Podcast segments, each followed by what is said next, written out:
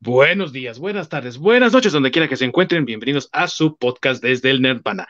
El podcast, como caído del cielo, los saluda su anfitrión, Ding Dong, ah, también conocido como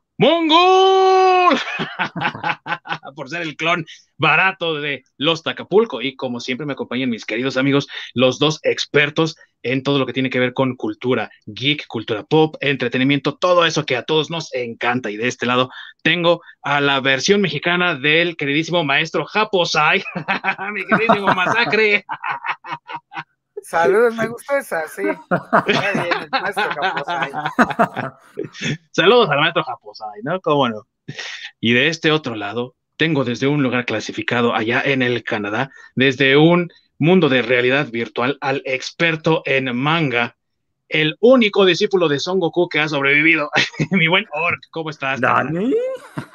¿Qué tal? Buenas tardes a todos. Aquí estamos listos para darle.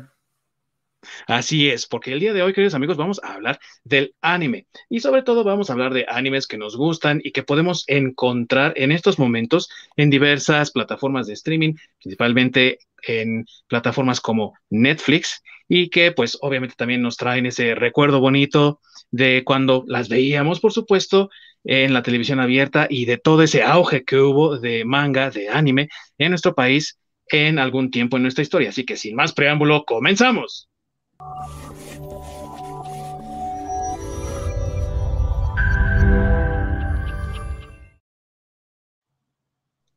Muchas gracias, como siempre, a mi queridísimo Orc por esa introducción.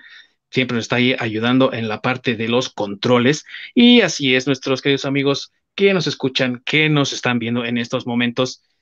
En nuestro país hubo anime casi desde el comienzo de las transmisiones populares para niños, es decir, estamos hablando de cosas como Massinger Z y desde que tuvo popularidad Dragon Ball y todas las series de Dragon Ball que salieron en México y del auge que eso generó con otras series, el anime ha estado presente en nuestra cultura de una u otra manera.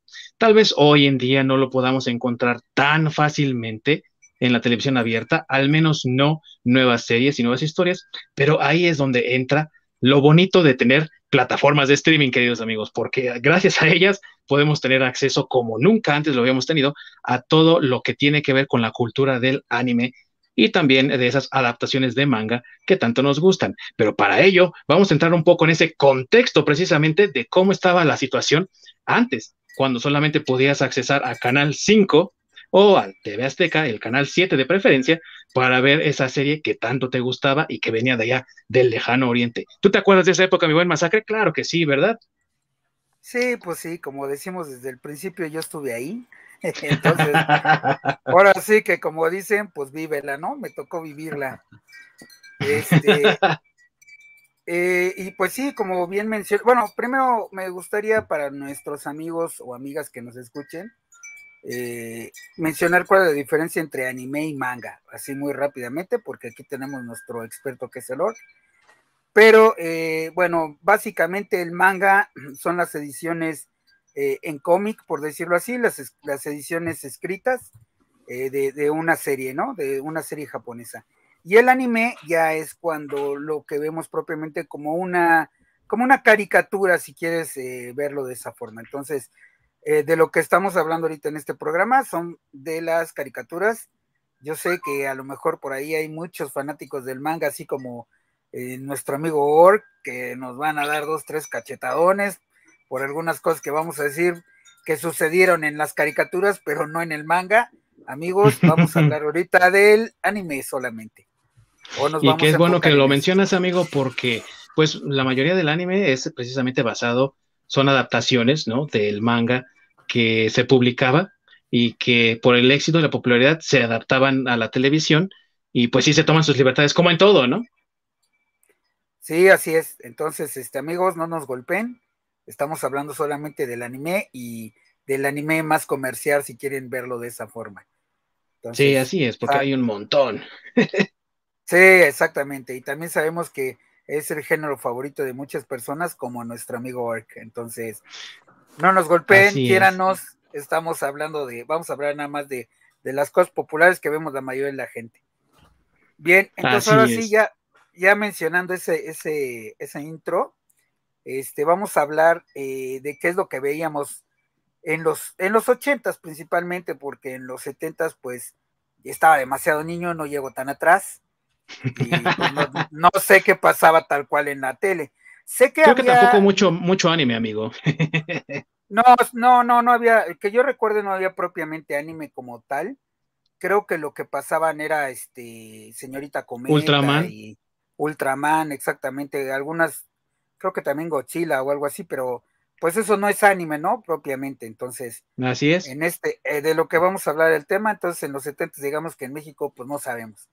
Pero en los 80 sí teníamos ya eh, eh, caricaturas de anime que en ese momento pues no sabíamos que era anime aquí en México, tal cual como lo conocemos ahorita, o como, o como nos indican que es el género. Y pues principalmente lo que comenzamos a ver fue Heidi, eh, en Canal 5, si más no recuerdo. Bueno, no, de hecho esto a lo mejor los va a sorprender, pero lo pasaban en el 8, porque antes el canal para niños era el canal 8, no era el canal 5. Entonces, este, ahí es donde empezaban a pasar este Heidi, el canal 13, que en aquel entonces pertenecía al gobierno, pasaba Candy Candy. Este, eh, ¿qué otras cosas? Bueno, cabe mencionar que todas estas series que voy a platicar eh, cumplen el, eh, digamos, el, el eh, pues no sé cómo decirlo, el canon que pasaba en México de que nunca llegabas a ver el final porque ya cuando iban cierta, a cierta te regresaban al principio, ¿no? Para los capítulos nuevos, que es algo que ya hemos platicado en estos programas. Este, incluso les puedo decir que, por ejemplo, yo el final de Candy Candy ya lo vi ya muchos años después, ya cuando era este, Eh, eh, pues sí, adulto joven se puede decir, porque eh, no lo pasaron nunca la final en, el final tal cual en la televisión, en la tele abierta. Este, y también quiero mencionar que muchas de estas animes no eran 100% para niños, Digo, en aquel entonces, pues ya lo hemos mencionado, ¿no? Veían que era caricaturas y, ah, es para niños y órale, te van. Pero había unas que yo creo que todo el mundo recordamos, por ejemplo, Remy, que les prometo que hizo sufrir a toda mi generación. Todos lloraron con corazón alegre y demás, y no era una serie propiamente para niños, ¿eh? pero bueno, o sea, no la, no la refinamos, nos hicieron los golpes de la vida muy chiquitos con Remy. Ahora sí que tun, tun, tun, tun, caminar. Exactamente. Sí, correcto. Tun, tun, tun, a correr. Así es. Bueno, de hecho, el, el, anime no está dirigido para niños como tal. Es algo hecho completamente para adolescentes y adultos. En Japón no está diseñado para niños. De que los niños lo ven es muy diferente. Pero sí, mm, allá, a diferencia de las caricaturas, no están hechas para niños. Si es que imagínate, te lo ponían ahí después de Plaza Sésamo y órale a llorar con Remy, pues sí te lo aventabas, ¿no? Sí, es que además eh, el tipo de historias es completamente diferente al que tenemos en caricaturas como Hanna Barbera y cosas así, que serían como los ejemplos que tenemos de acá. Eh, allá, por ejemplo, el, como son adaptaciones del manga, el tipo de historias son historias más profundas y más adultas. Porque, pues, manejar la muerte del. Este, ay, ¿Cómo se llama el viejito este? El señor Vitalis. El, señor, Vitalis. La muerte de Corazón Alegre. Ah, hay, muchísimas este, escenas y de ese tipo de cosas que a lo mejor de niño, pues, no, pues sobre todo para nosotros de esa época, ¿no? O sea, no te pasan por aquí de, no, pues sí, se murió, pero, pues, X, ¿no? O sea, realmente el contexto en el que todo esto sucedía y lo mal que le fue en la vida a Remy, pues, la verdad no lo entendías en, cuando eras niño. Entonces. Así es, así es justamente lo que estás mencionando, más que, que para nosotros, pues son caricaturas, son dibujos animados, pues es para niños, ¿no? O sea, por eso nosotros no tuvimos ningún tipo de restricción cuando, er, en, cuando nosotros éramos niños.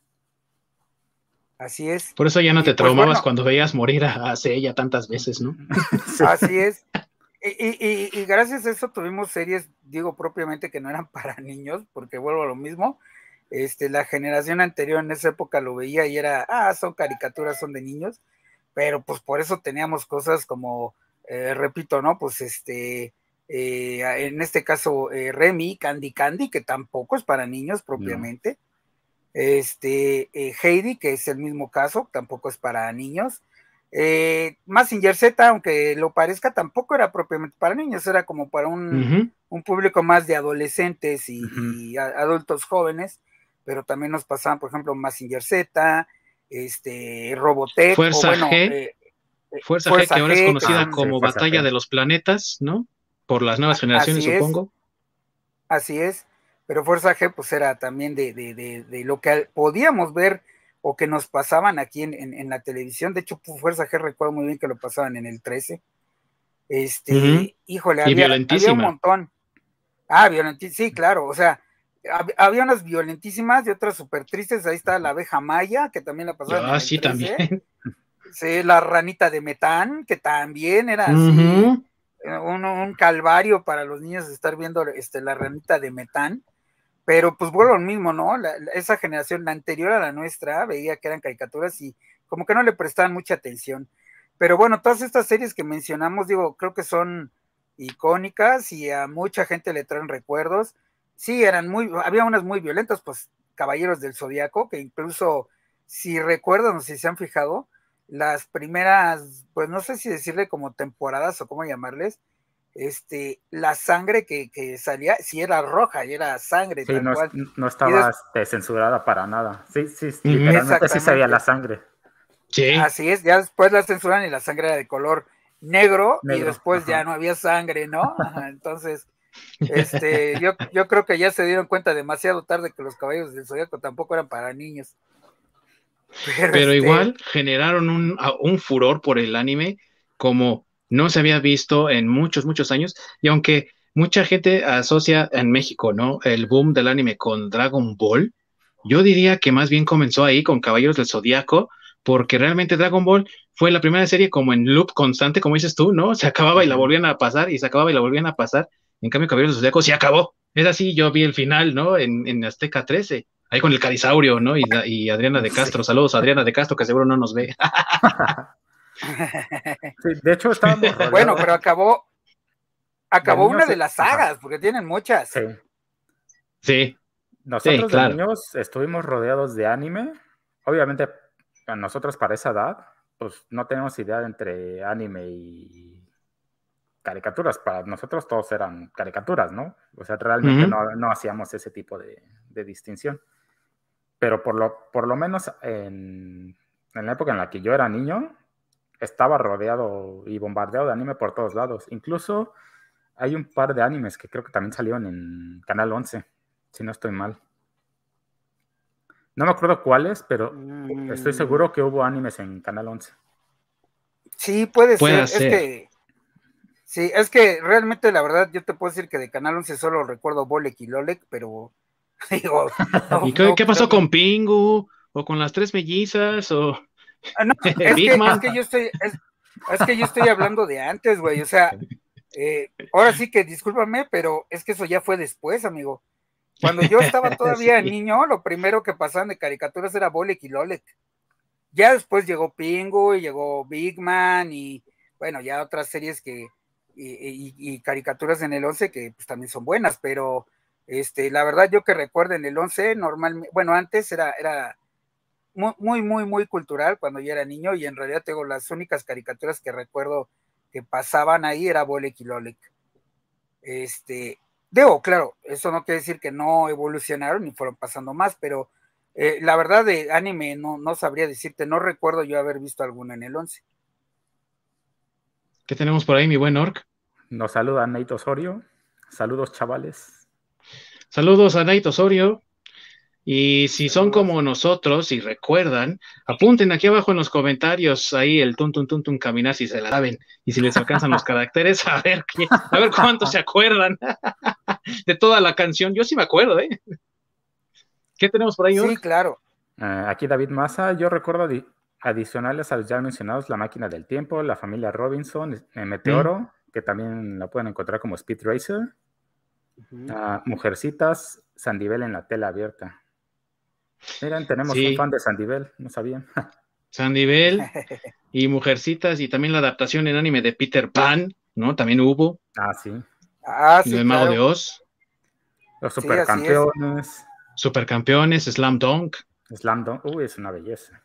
BTX. Sí, sí, realmente creo que en México sí hubo mucho eh, anime en, esa, en esa época. Todo, todo, digo, eh, algunos obviamente pues fueron eh, más nuevos, más viejos, pero en la tele abierta, como bien dice el Lord, este, por lo menos la niñez mexicana sí tenía mucho contacto con el anime, a diferencia de, la, bueno, y me atrevo a decir que la infancia, no solo en, México, sino también en Latinoamérica, porque yo he visto eh, muchos comentarios de conocidos o personas que viven en, Centro y Sudamérica que también eh, veían más o menos los mismos programas de anime que veíamos nosotros, a diferencia de gente que conozco en Estados Unidos, que ellos sí tenían muy limitado ese, ese mercado, ¿no? A ellos en tele abierta no les pasaban tantas, tantas programaciones. De hecho, había algunos animes que adaptaban para el mercado gringo, ¿no? Como Macros,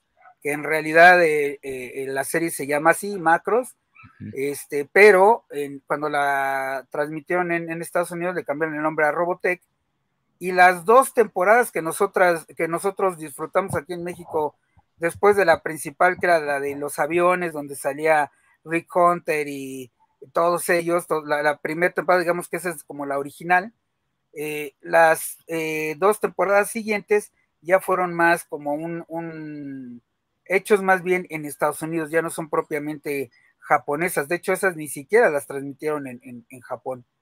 Entonces sí hubo varios casos que, eh, ya Estados Unidos comenzó a, tratar de, de, meterse en ese mercado pero pues ya con obviamente las limitaciones que, y la censura que tenía Estados Unidos.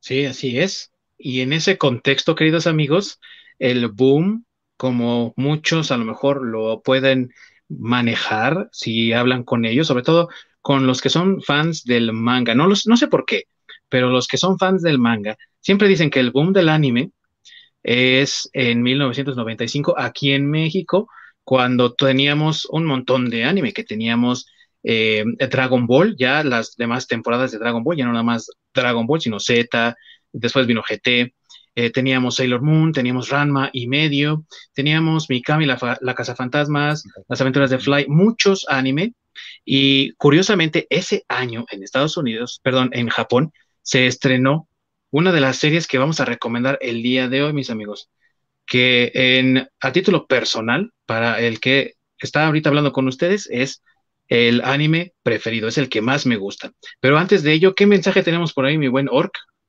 Ah, sí pasaron algunos en el 11 para niños, animes, supongo, eh, pero en el 22 pasaba lo contrario, muy adultas, como La Princesa de los Mil Años y una que me traumó hasta el día de hoy, que era sobre la bomba atómica. Se me hace que esa de la bomba atómica es este. La ah, tumba de las luciérnagas. No, no, no, no, no, Se llama pies descalzos en español, creo. Sí, sí, sí, correcto. Sí, sí, creo que sí se llama así. Es Hatashi este, no Gen, si no estoy mal. Es sí, yo, yo también la vi. Empezada.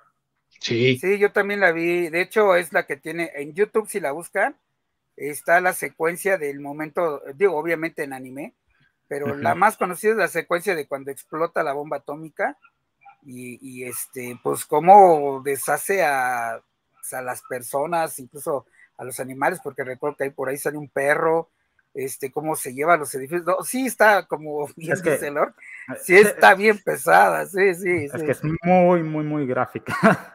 Sí. Así es. Sí, sí, recuerdo haber visto algunos pedazos por ahí en YouTube. Sí, la pueden encontrar en YouTube. ¿Qué otro comentario tenemos por ahí, mi buen Orc? Uh, Osorio nos habla de una, la película El Capitán Harlock. Ok. esa hace que será unos siete, como unos seis, siete años hicieron un remake, eh, ya en versión como CGI. También está buena. Hay que checar entonces esa también, amigos. De esa de Capitán Harlock, de Capitán Harlock, lo que me gustaría mencionar es que eh, el, dibujo o el arte, digamos, de Capitán Harlock, es, eh, en ese se basó Daft Punk para hacer sus videos de, su historia. Del primer disco. Los, personajes son, así es, los, personajes en esos videos son iguales a los, a los del Capitán Harlock. eso es, digo, dato curioso ahí. Dato de trivia por si alguna vez quieren ganarse algo. Y Me parece que es el mismo estudio, incluso el que hizo los diseños de los personajes. y muy bueno también, ¿no? Capitán Harlock. Así es. Que también lo vimos, bueno, yo sí lo vi de, chico, me parece recordarlo, verlo no tan grande, pero tampoco tan chico. Y bueno, mis amigos, ahorita que mencionó precisamente nuestro amigo eh, en, aquí en los comentarios que en el canal 22 pasaban anime, sí, eso fue ya a principios de este siglo, pero el anime del que les quería comentar salió en 1995 en Japón, con temas bastante controversiales, con temas muy religiosos, muy densa. A mí me trajeron, ¿no? Cuando yo me enteré de este anime y lo quería ver, mi dealer de anime, ¿no? Porque no lo puedes conseguir en otro lado, a veces lo conseguías, eh, pues, eh, grabado de algún lugar, eh, pirateado, lo que fuera, y él decía, ya va a salir, ya va a salir, Canal 7 la va a tener, ¿no? Nunca la tuvieron, llegó el nuevo milenio y el canal 22 a eso de las 11 de la noche, me parece, con doblaje latino, por cierto, lanzó este anime, Evangelion, que para muchos nada más por mencionarlo es un dolor de cabeza entenderlo, para otros es una maravilla, para mí es el mejor anime que existe, a mí me gusta mucho, es mi favorito de todos los tiempos y Orc, ¿por qué no le entiendes? A ver. Sí le entiendo. El detalle es de que no me gusta, no soy muy fan. Shinji te odiamos, cabrón. Exactamente, detesto a Shinji con todo ah, sí, así. sí. Yo no sé qué le ves a Aska, la neta. y lo que pasa con Evangelion, mis queridos amigos, es que es un anime en el cual estamos en el futuro. Bueno, para entonces en el futuro, ¿no? Ahorita ya es el pasado para nosotros porque era en el 2015, el año 2015 donde el mundo está tratando de recuperarse de algo conocido como el segundo impacto que ocurrió en el año 2000, algo similar a lo que destruyó a los dinosaurios. Ese es llamado el primer impacto. Es el segundo impacto en el cual eh, la tierra es diezmada, el mar se vuelve rojo y viene una profecía en unos escritos llamados los escritos del mar muerto, que dicen que los ángeles, que son estos seres extraterrestres de otro mundo, llegan a la Tierra a tratar de hacer contacto con el ángel primordial que causó el segundo impacto llamado Lilith, que es eh, protectora de la humanidad y, aparte creadora de la humanidad. Y la misma humanidad crea un proyecto llamado NERV, eh, proyecto EVA, en el cual tienen estos robots, estos mechas gigantes, que son semi-humanoides, digámoslo así, porque son unas variaciones genéticas con armaduras mecánicas, y son pilotadas nada más por niños. Entre ellos, el protagonista, Shinji, ¡ay! ¿Cómo te odio? y sus dos amiguitas, Asuka y Rei. Y así es como comienza el anime. Llega Shinji a Nerf, llamado por su padre Gendo Ikari, que es el director de Nerf. Y, oh sorpresa, tienes que subirte a Leva porque ahí viene un ángel detrás de ti pisándote los talones. ¿Tú qué piensas de este anime, mi buen masacre? Híjole, pues mira, a mí sí me gusta. Bueno, vámonos por partes, ¿no? Empecemos por el principio. Este, a mí sí me, sí me gusta eh, todos los primeros capítulos, pero ya casi al final de la serie, donde ya eh, hay capítulos muy introspectivos, incluyendo el final de la serie. Estoy hablando del final de la serie. ya hablamos de capítulo 25 y 26, amigos. Así, eh, sí, o sea, eh, es, para mí es demasiado denso, demasiado difícil de comprender. Este, créeme que en el momento, digo, porque yo también la vi en el momento cuando iban saliendo los capítulos, también mi dealer me, me, me los pasaba. Incluso recuerdo que hasta los, los recuerdo muy bien que me los pasaba en un, en un CD-ROM y lo veía todavía en una, en la computadora y casi Ron traía creo que solo un capítulo porque no le cabía más. y este, eh, eh, pero sí fue una desilusión cuando vi el último capítulo y dije, güey, o sea, ¿qué pasó? ¿En qué? O sea, no entendí, sinceramente no entendí. Eh, y estoy hablando del momento de cuando terminó la serie, ¿no? Este, y bueno, al principio sí me sentí como dije, bueno, ¿y qué, ahora qué? What the fuck, ¿no? Sí, ¿qué va a pasar? Sí, porque, eh, digo, sale ese capítulo, yo pensé en ese momento que era un capítulo como de esos que luego tienen como de relleno, y que ya al siguiente iba a estar los catorrazos, ¿no? Iba a estar lo bueno. Ah, pues, sorpresa, ese era el final de, la serie. y, te regresaban al principio, güey. Entonces así de, ¿qué pasó? Entonces, este, ahí, ahí la verdad ya no fue tan mi favorita esa serie. Este, y digo, yo creo que no fui el único porque tuvieron que sacar, eh, eh, no sé cuántos años después, me parece que un par de años, tuvieron que sacar ya como una película para, para ya darle un cierre formal a la serie, ¿no? Y donde ya te explican un poco más qué pasó. Y como que ahí ya le agarras un poco más la onda, pero eh, digo, ahí ya otra vez como que ya me, ya me gustó, porque ya más ya, ya lo entendí. Pero sí ese final de capítulo abierto de que te dejó como al principio, pues sí, no, no me gustó. Entonces, eh, sí me gusta, pero no es de mis favoritas. A mí se me hace que tu dealer era el mismo que el mío, porque luego no grababa bien los, los videos y yo decía, ¿qué onda con esto? No, no está acabado, ¿no? Y me dijiste que era el final. Ah, no, quién sabe qué pasó, ¿no? Y seguramente cuando viste eso pensaste, no, este ya me la hizo, ¿no? no me lo dio completo. sí, no, o sea, sí, sí, eh, sí, es que, es que fue un final muy raro, ¿no? Yo creo. Eh, eh, digo, para mí, creo que es el final más raro que he visto de cualquier serie. sí, sí, eso es totalmente cierto. Te recordamos a Otome, no creas que no, ¿eh? ya, ya sé que tú fuiste el que me, me transeó los finales de, los, de las series, no te hagas, güey. y tú, Ork, ¿tú qué piensas de Evangelion, mi buen? Oh, se me escapó el Ork.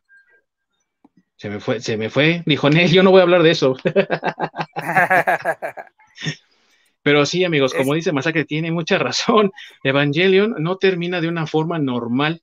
Lo que pasa con Evangelion es que va del capítulo 1 al 26 en espacio de un año, fue del 95 al 96 allá en Japón. Y cuando llega a los capítulos 25 y 26, donde empieza toda esta abstracción, es así como, híjole, muy denso, muy pesado, pero la ventaja que yo tuve que tú no tuviste, amigo, es que yo sí me aventaba de esas revistas que luego llegaban acá de contrabando a México desde España.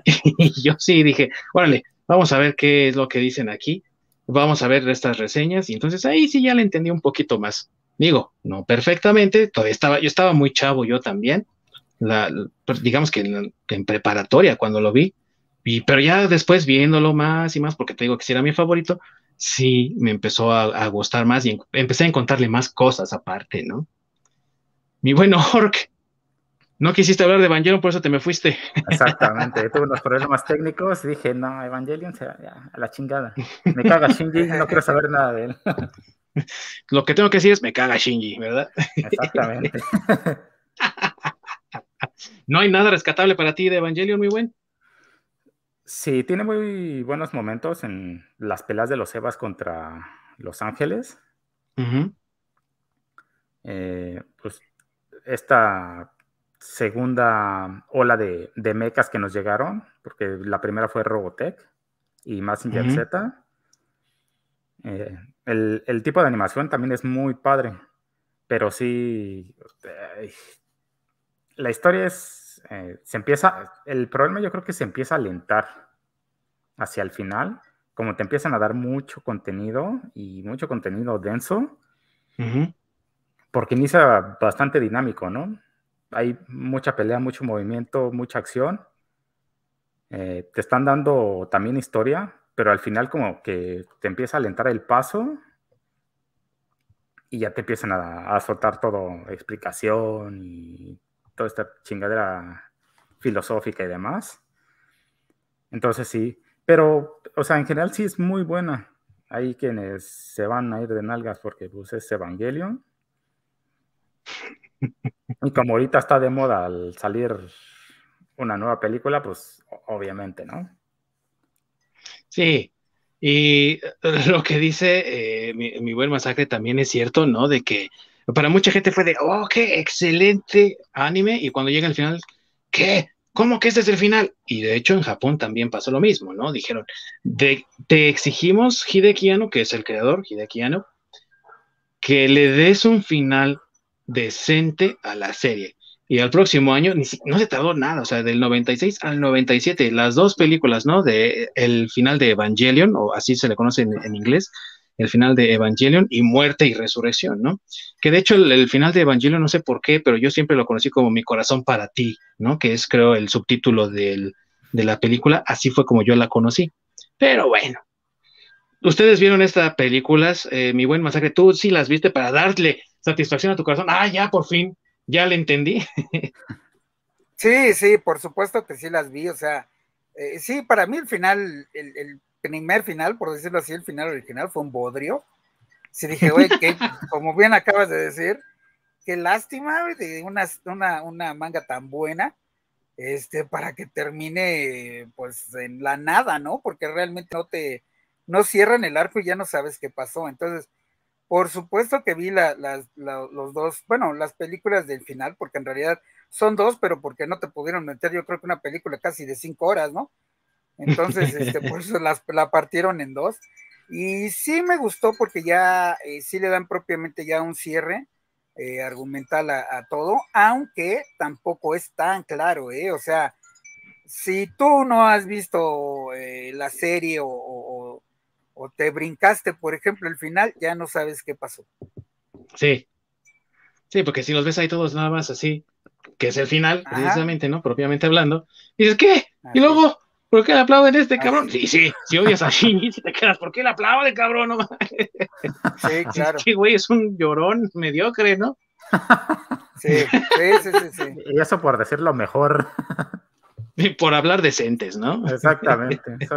Sí, porque aparte, aparte es un, personaje chafísima con muchos traumas y que realmente, pues en muchas ocasiones no hace nada, ¿no? O sea, tienen que ir a rescatarlo. Entonces, ay, Dios mío, bueno.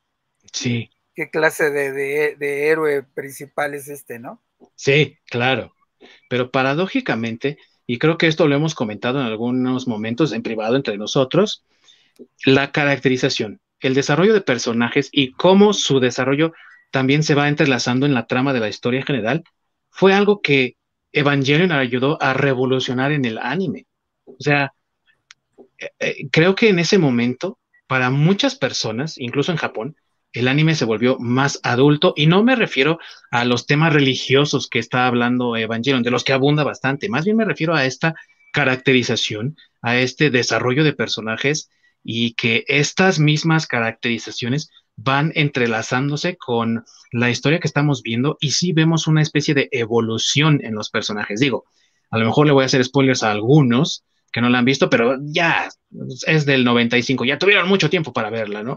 y cómo Asuka, por ejemplo, va perdiendo algo que es central para la historia, que es la sincronización entre el piloto infantil y el Eva, que es el robot y ella va perdiendo sincronización con su Eva al punto en el que se queda completamente desarmada.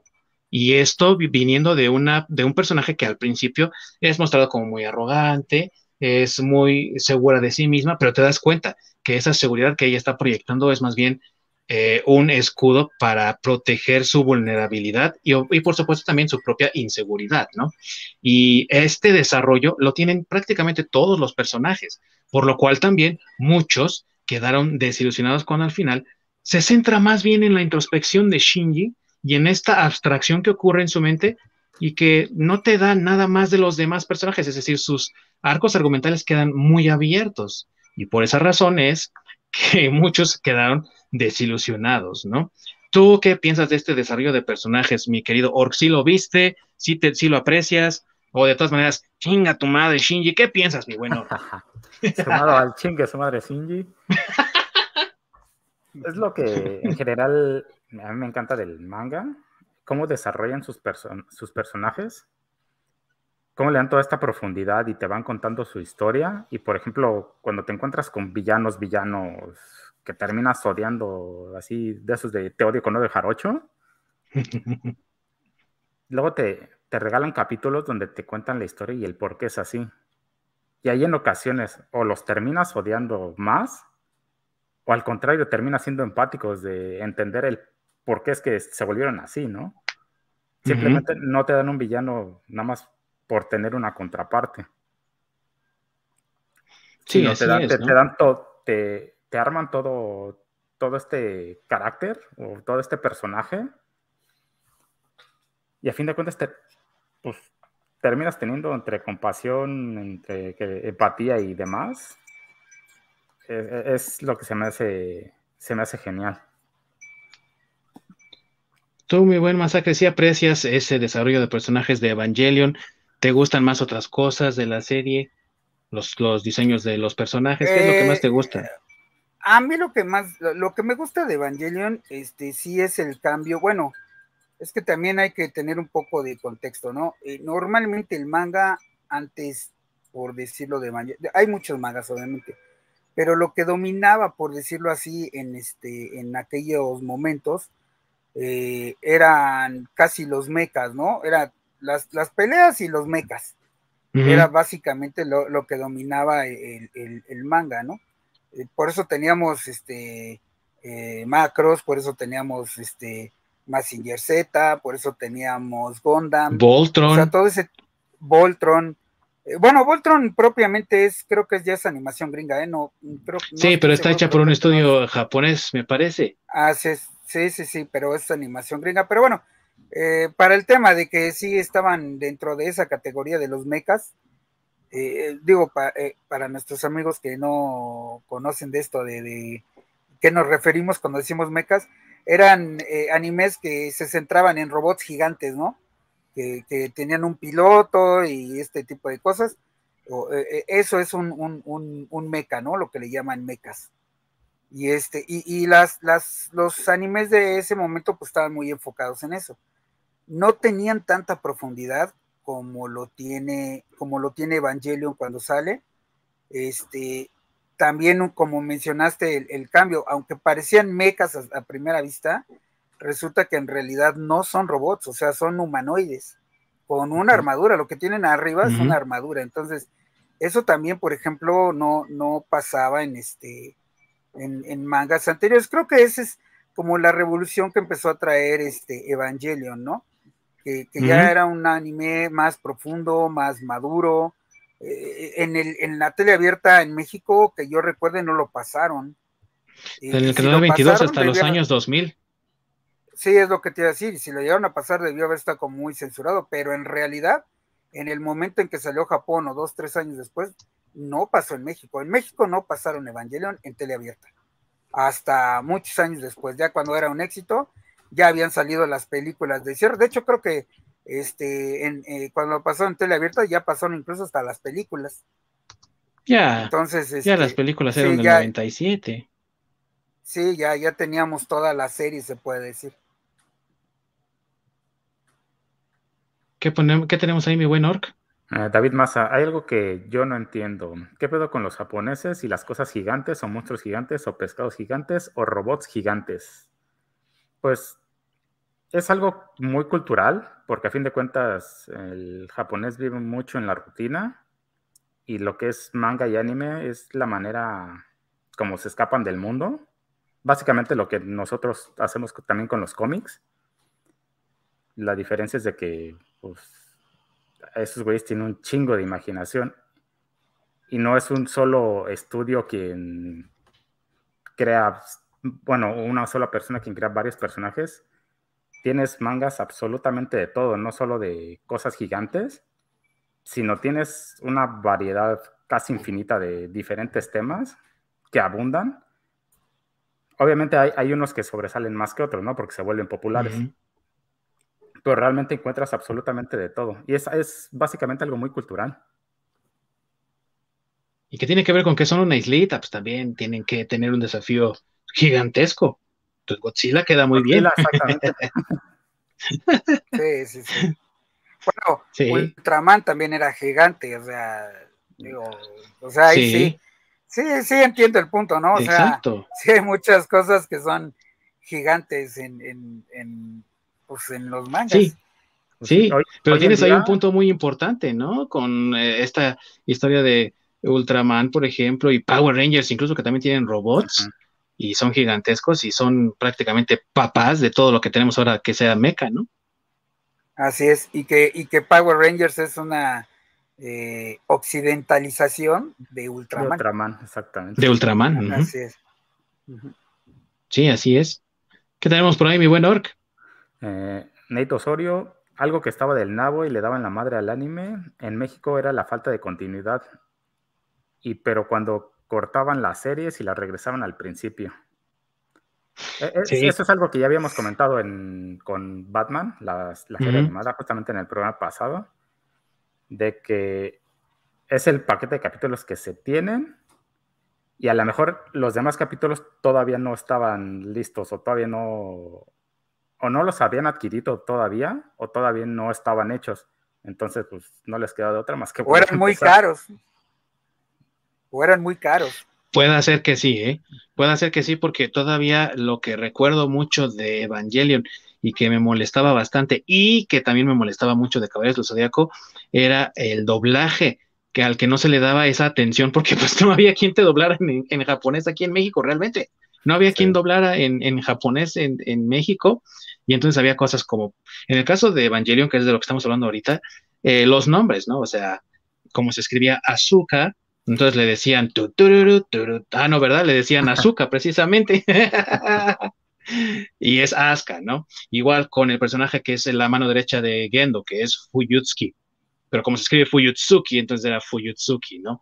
O la doctora Ritsuko, entonces en vez de decirle Ritsuko, ¿no? Por ejemplo. Esos detallitos que cuando ya sabes cómo es la onda, o has visto otras traducciones, otros doblajes, o la has visto en el idioma original, dices, no, no queda. Y de hecho ha habido como tres doblajes nada más de Evangelion. Y creo que hasta ahorita el más reciente, que lo hicieron precisamente en, eh, con esta nueva serie de Rebuild of Evangelion, que son estas películas nuevas que recuentan la historia original. Este es el más exacto que hemos tenido, ¿no? El más preciso de los doblajes que hemos tenido.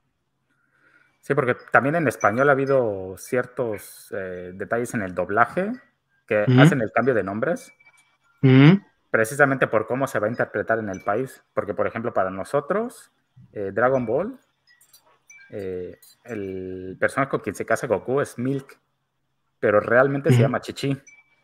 Yeah, Chichi. Entonces, traes ese nombre, lo dices en español, o sea, Traes chichi, Goku. Exactamente, o sea, se va de la manera en que se va a tomar. Entonces se hacen ese tipo de cambios de los nombres. O como estaba, mencionando Dingdon, de que son nombres complicados para traerlos directamente así como están. Hacen un cambio a nombres como José o cosas así. Sobre todo para, para tener como mayor facilidad de que nosotros los entendamos o los reconozcamos. Sí. Sí, no, bueno, en el caso de Milk, pues Chichi y Milk pues se relacionan, ¿no? Digo. Sí. Pues sí. Sí, también eh, quiero comentar que los, doblajes anteriores, eh, bueno, es decir, eh, Candy Candy, este, Meteoro, Remy, los doblajes no eran en México, ¿eh? Los hacían algunos en Venezuela y algunos en Argentina. Por ejemplo, Candy Candy. Otros en Chile y a otros en Chile también. Ah. Es que depende del anime, este, mi estimado, era, era donde, donde te lo mandaban, porque por ejemplo Candy Candy tenía acento chileno, güey. Curiosamente, el, primer, el primer opening de Caballeros del Zodiaco era el opening que estaba en España. Los guardianes del Ni siquiera era latinoamericano, era de España. así es, así es. Ya después no sé qué habrá sucedido eh, y ya teníamos doblajes en México. Eh, también eso es que porque, bueno, según han dicho en muchos lugares, que el acento mexicano en español es como el más neutro y por eso lo comenzaron a utilizar más para los doblajes, pero originalmente pues los doblajes no se hacían aquí. Ahora bien, mis amigos, tenemos ahí un comentario de alguien más. ¿Qué dice mi buen Alma de la Peña? Eh, Manga únicamente son historias que se representan a través de dibujos o pueden ser también live action. Live action, eh, si hacen un live action de una historia, sigue siendo manga. Pues el manga es dibujo, o sea, es el cómic como tal. Eh, el live action es la adaptación, sería como el equivalente al anime, pero pues hecho con personas. Y no tiene un eh, nombre, según yo sé, ¿no? Así específico eh, como no, Es, live action. Es, un live action, así tal cual. Porque tenemos live action, digo, ahorita vamos a comentar eso, pero tenemos live, bueno, como dice no vámonos un poquito hacia atrás. Eh, primero, el manga son los cómics propiamente, el anime son las adaptaciones de esos cómics a, animación. dicho, ¿no? animaciones, exacto. Y ya de ahí ha habido algunas que han evolucionado a tener una película, porque son propiamente películas, no hay como una serie live action, este, de, esos, de esos mangas, ¿no? Que pues ya son, creo que se han hecho más recientemente, yo creo que eh, gracias al avance de, la tecnología, porque si es realmente luego muy difícil representar todo lo que sale en un, en un anime en, en, pues, en, un estudio, ¿no? Entonces, este, pues ya hemos tenido live actions de, de Attack on Titans, de Full Metal Alchemist, de Dead Note, de este mm. eh, Samurai X, de bueno, ya hemos tenido más live actions de, de varios este, de varios animes. No estoy diciendo que están buenos, ¿eh? solo estoy diciendo que ya existen. El, el de Dead Note de Netflix, sobre todo, no lo cuentes, por favor. Ese no vale. Es como Batman y Robin. No, no es. Fue un sueño muy feo, una pesadilla. Bien, mis amigos, el caso de Evangelion y por qué hablo de él y por no solamente por ser mi favorito y por qué lo recomiendo es porque fue un anime revolucionario por lo que estamos hablando ahorita, por lo que ha comentado mi buen Masacre, por lo que ha comentado mi buen Orc, lo que yo mismo les he comentado. Y también porque fue el uno de los pocos animes que yo recuerdo que primero fue el anime y luego fue el manga, aunque debido a retrasos de producción primero salió el manga a venta y después se estrenó el anime en la televisión pero realmente el, anime fue pensado, desarrollado y después se vendieron, digámoslo así, o se utilizaron los derechos para poder hacer el manga.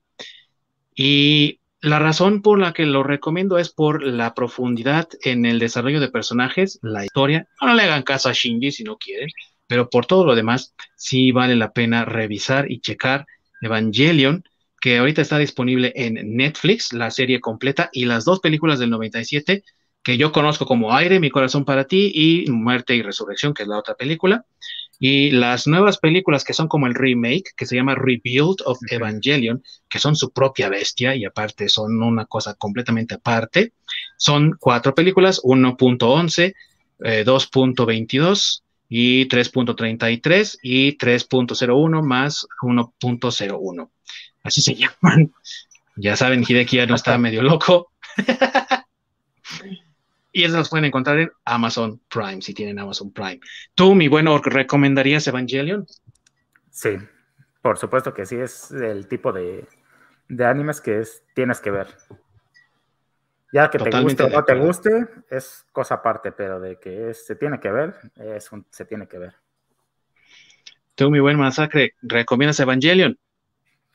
Sí, claro que sí, este, creo que es un, eh, un buen, una buena serie como para entrarle al, anime, este, porque tiene acción, porque tiene esas animaciones que incluso luego las utilizan en, otros videos para promocionar canales de anime, cosas así, eh, porque sí tiene escenas muy impactantes, entonces eh, creo que sí, sí es, es recomendable que vean este Evangelion si quieren ver algo de eso, si les interesa eh, las caricaturas profundas y adultas es, una buena opción.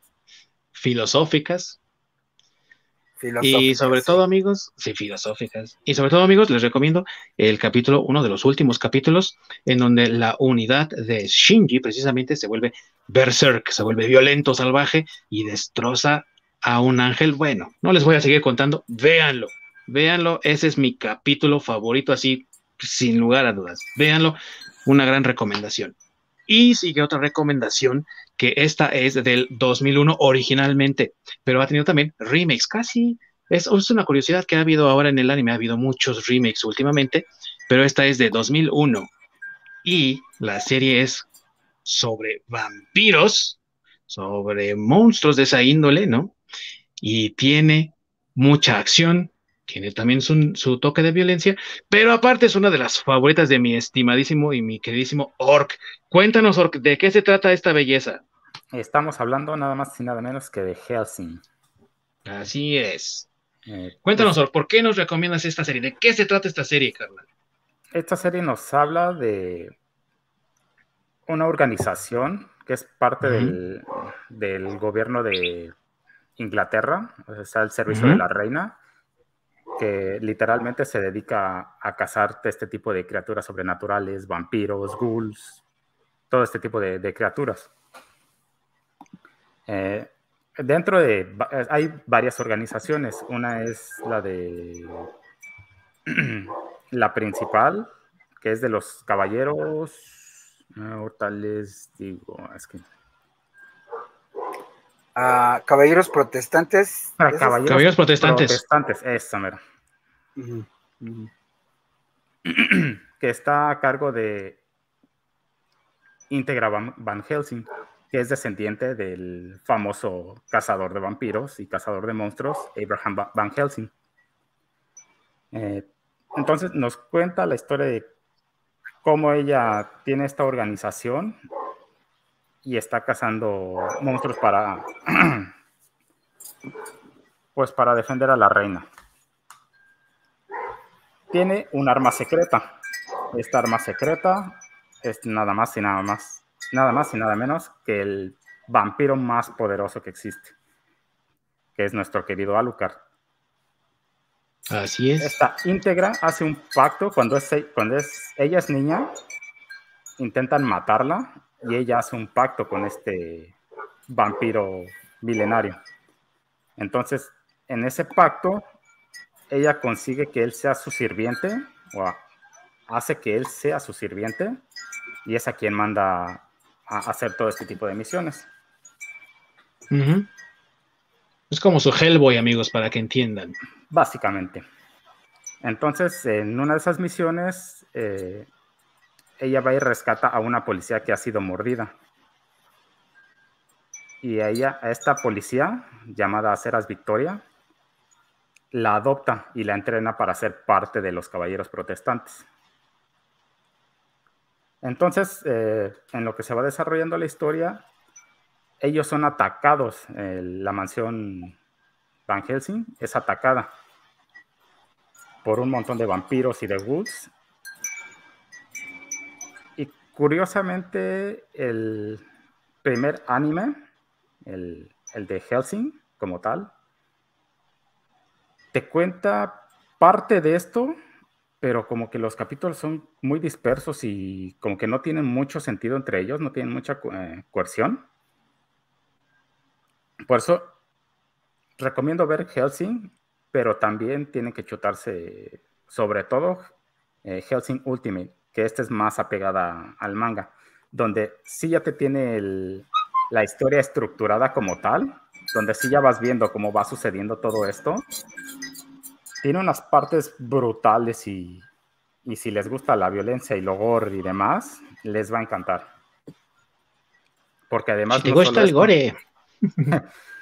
además, incluye a los nazis, porque tiene que haber nazis en todos lados. Claro, nazis vampiro aparte. Exactamente.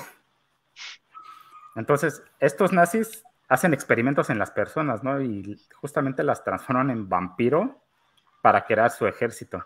Entonces todo este desmadre se pone a toda madre. Es completamente recomendable. Sí, así es. Hay mucha gente a la que le gusta más la original, hay muchos que le gustan más la Ultimate. Ustedes véanselos, amigos. Y si no entienden por qué se llama Alucard, nada más digan el nombre al revés y van a saber por qué se llama así. Mi buen masacre, ¿tú recomiendas Helsing? ¿Qué has visto de Helsing? ¿Te gusta? ¿No te gusta? ¿Sí te late? Eh, yo no le he entrado tanto a Helsing eh, porque no es un trama de mis preferidos. Este, sin embargo, sí la recomiendo, sobre todo porque está muy accesible en Netflix y la animación propiamente y el arte de, esa animación es muy bueno, pero muy bueno. De hecho, creo que hasta estuvo nominado a algún premio o algo así.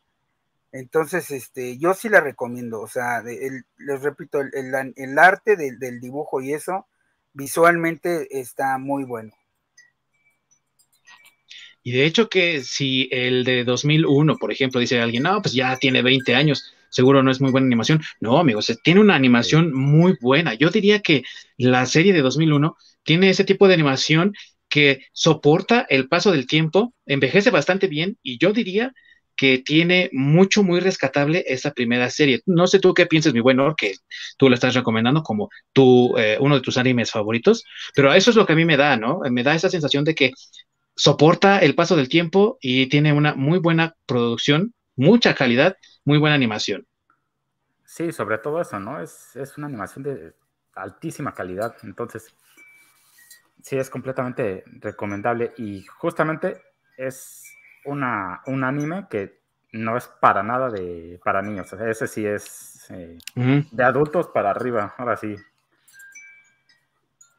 Sobre todo la Ultimate, creo que tiene hasta más sangre que la original. Sí, no, e involucra temas bastante fuertes, que eso sí es para que los vean a discreción. Sí, sí, y de esos que son no safe for work, yo creo que también hay. E, exactamente. y la del 2006, obviamente, pues tiene mucha mejor animación, pues son cinco años después, pero la ventaja que tiene, como dice mi buen Orc, es que ya para entonces el manga ya había terminado. Porque otra cosa que tenía el Helsing original de 2001, duró eh, 13 episodios, ¿no? de 2001 a 2002, pero pues no había terminado todavía el manga y cuando llega 2006 ya había terminado, entonces hicieron la adaptación en el anime de Ultimate y como dice mi buen Orc, está mucho mejor adaptada, así que si quieren algo más cercano al manga y lo han leído, les recomiendo yo, yo personalmente, la de 2006. Si no, aviéntense la de 2001, no pasa nada. Y si les encantan los vampiros, pues aviéntense las dos, total. No son muy largas series y están bastante disfrutables, diría yo, ¿no? Exactamente. Así es, completamente. Eso sí, el final, no sé qué piense mi buen Orc. Ahí sí me dejó de repente cuando vi a, Victoria, ¿no? Serás Victoria en la de Ultimate, ¿no? Y yo dije, ¿cómo? A ver, no, no, tiene brazo y de repente pasó esto y luego así sale volando y dije yo, ¿cómo estuvo? Pero. Sí, que de pronto, ah, cabrón, tiene alas. sí, dices, cabrón, qué pedo. Pero eh, recomendable, la verdad, ¿no? ¿Qué más podemos agregar de Helsing que no pueda hacer de eh, alabar su calidad de producción y su animación? Yo diría también el hecho de cómo eh, también maneja sus personajes, ¿no? Y en ese mismo hilo, digámoslo así, existe otra serie de la que vamos a hablar también, que desarrolla sus personajes de una manera muy entrañable. Todo lo que les pasa tiene una consecuencia. Cualquier error se paga, se paga caro. Y prácticamente la historia es de entender tus errores y estar dispuesto a sacrificar, ¿no? Básicamente es lo que yo rescato de esta serie. Igual tiene una serie original y luego tiene una serie que fue el remake, digámoslo así. Eh, la primera es de 2003 y el reboot, que es el que a mí más me gusta, es del 2009. Y estamos hablando de... muy bien, muy bueno. Claro, Full Metal Alchemist. Que es la favorita de mi buen Masacre. Así que sentémonos alrededor de este queridísimo maestro Japosai que nos va a dar aquí una cátedra de Full Metal Alchemist Brotherhood, que es la de 2009. A ver, mi canal, ¿qué tienes que decirnos? ¿Por qué nos recomiendas Full Metal Alchemist? Bueno, a mí me gusta eh, mucho Full Metal Alchemist. Eh, uno, por, por eh, la trama, no es nada aburrida. Este, Como bien mencionas, ese, pues sí es una muestra de que todo en la vida tiene consecuencias este, y aparte me gusta porque se desarrolla en un, en un entorno eh, que me gusta mucho, que es el steampunk. Entonces tiene muchos toques de steampunk que están muy buenos. Bueno, a mí me gustan mucho. Eh, combinados con algo de, magia, ¿no? Porque pues, por eso se llama, ¿no? El alquimista de metal, tal cual. Este, eh, y bueno, digo, esta historia es de, de dos hermanos eh, eh, que son Alfonso y, eh, ah, el, no, Elric. Elric, se llama. Sí, ajá. Este, ellos viven en un pueblito ficticio y bueno, su papá, que no recuerdo cómo se llama porque tiene un nombre muy raro, este, algo así, bueno, sí tiene un nombre muy raro. Este, se supone que los, los, Oh, ok, Hohenheim ah, los abandona cuando ellos eran todavía unos niños. Fue por cigarros. Como el papá de Nelson. Como, el, papá, de, Nelson. Y este, y, bueno, pues los abandona. Y pues años después, eh, cuando aún ellos son pequeños, eh, fallece su mamá, ¿no? Que se llamaba Trisha Elric.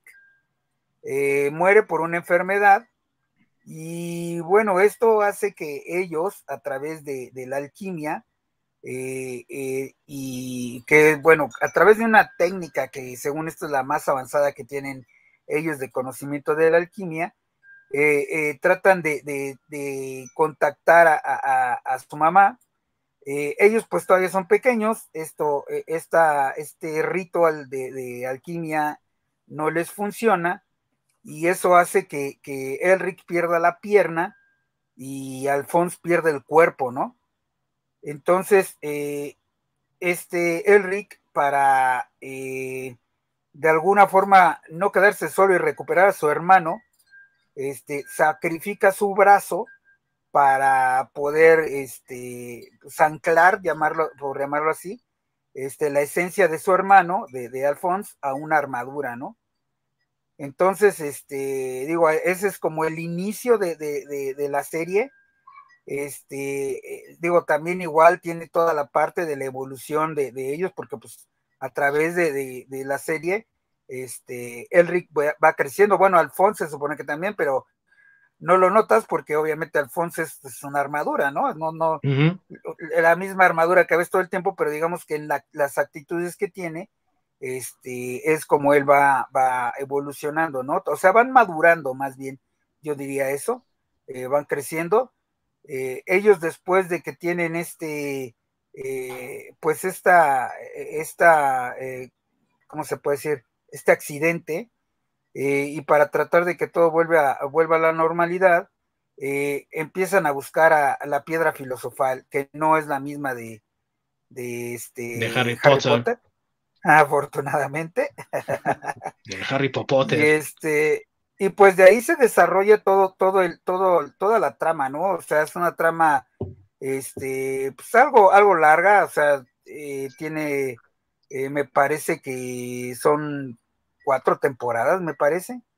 Y aparte tiene películas este, originales que les llaman OVAs, que quiere decir eh, Original eh, Video, Animation.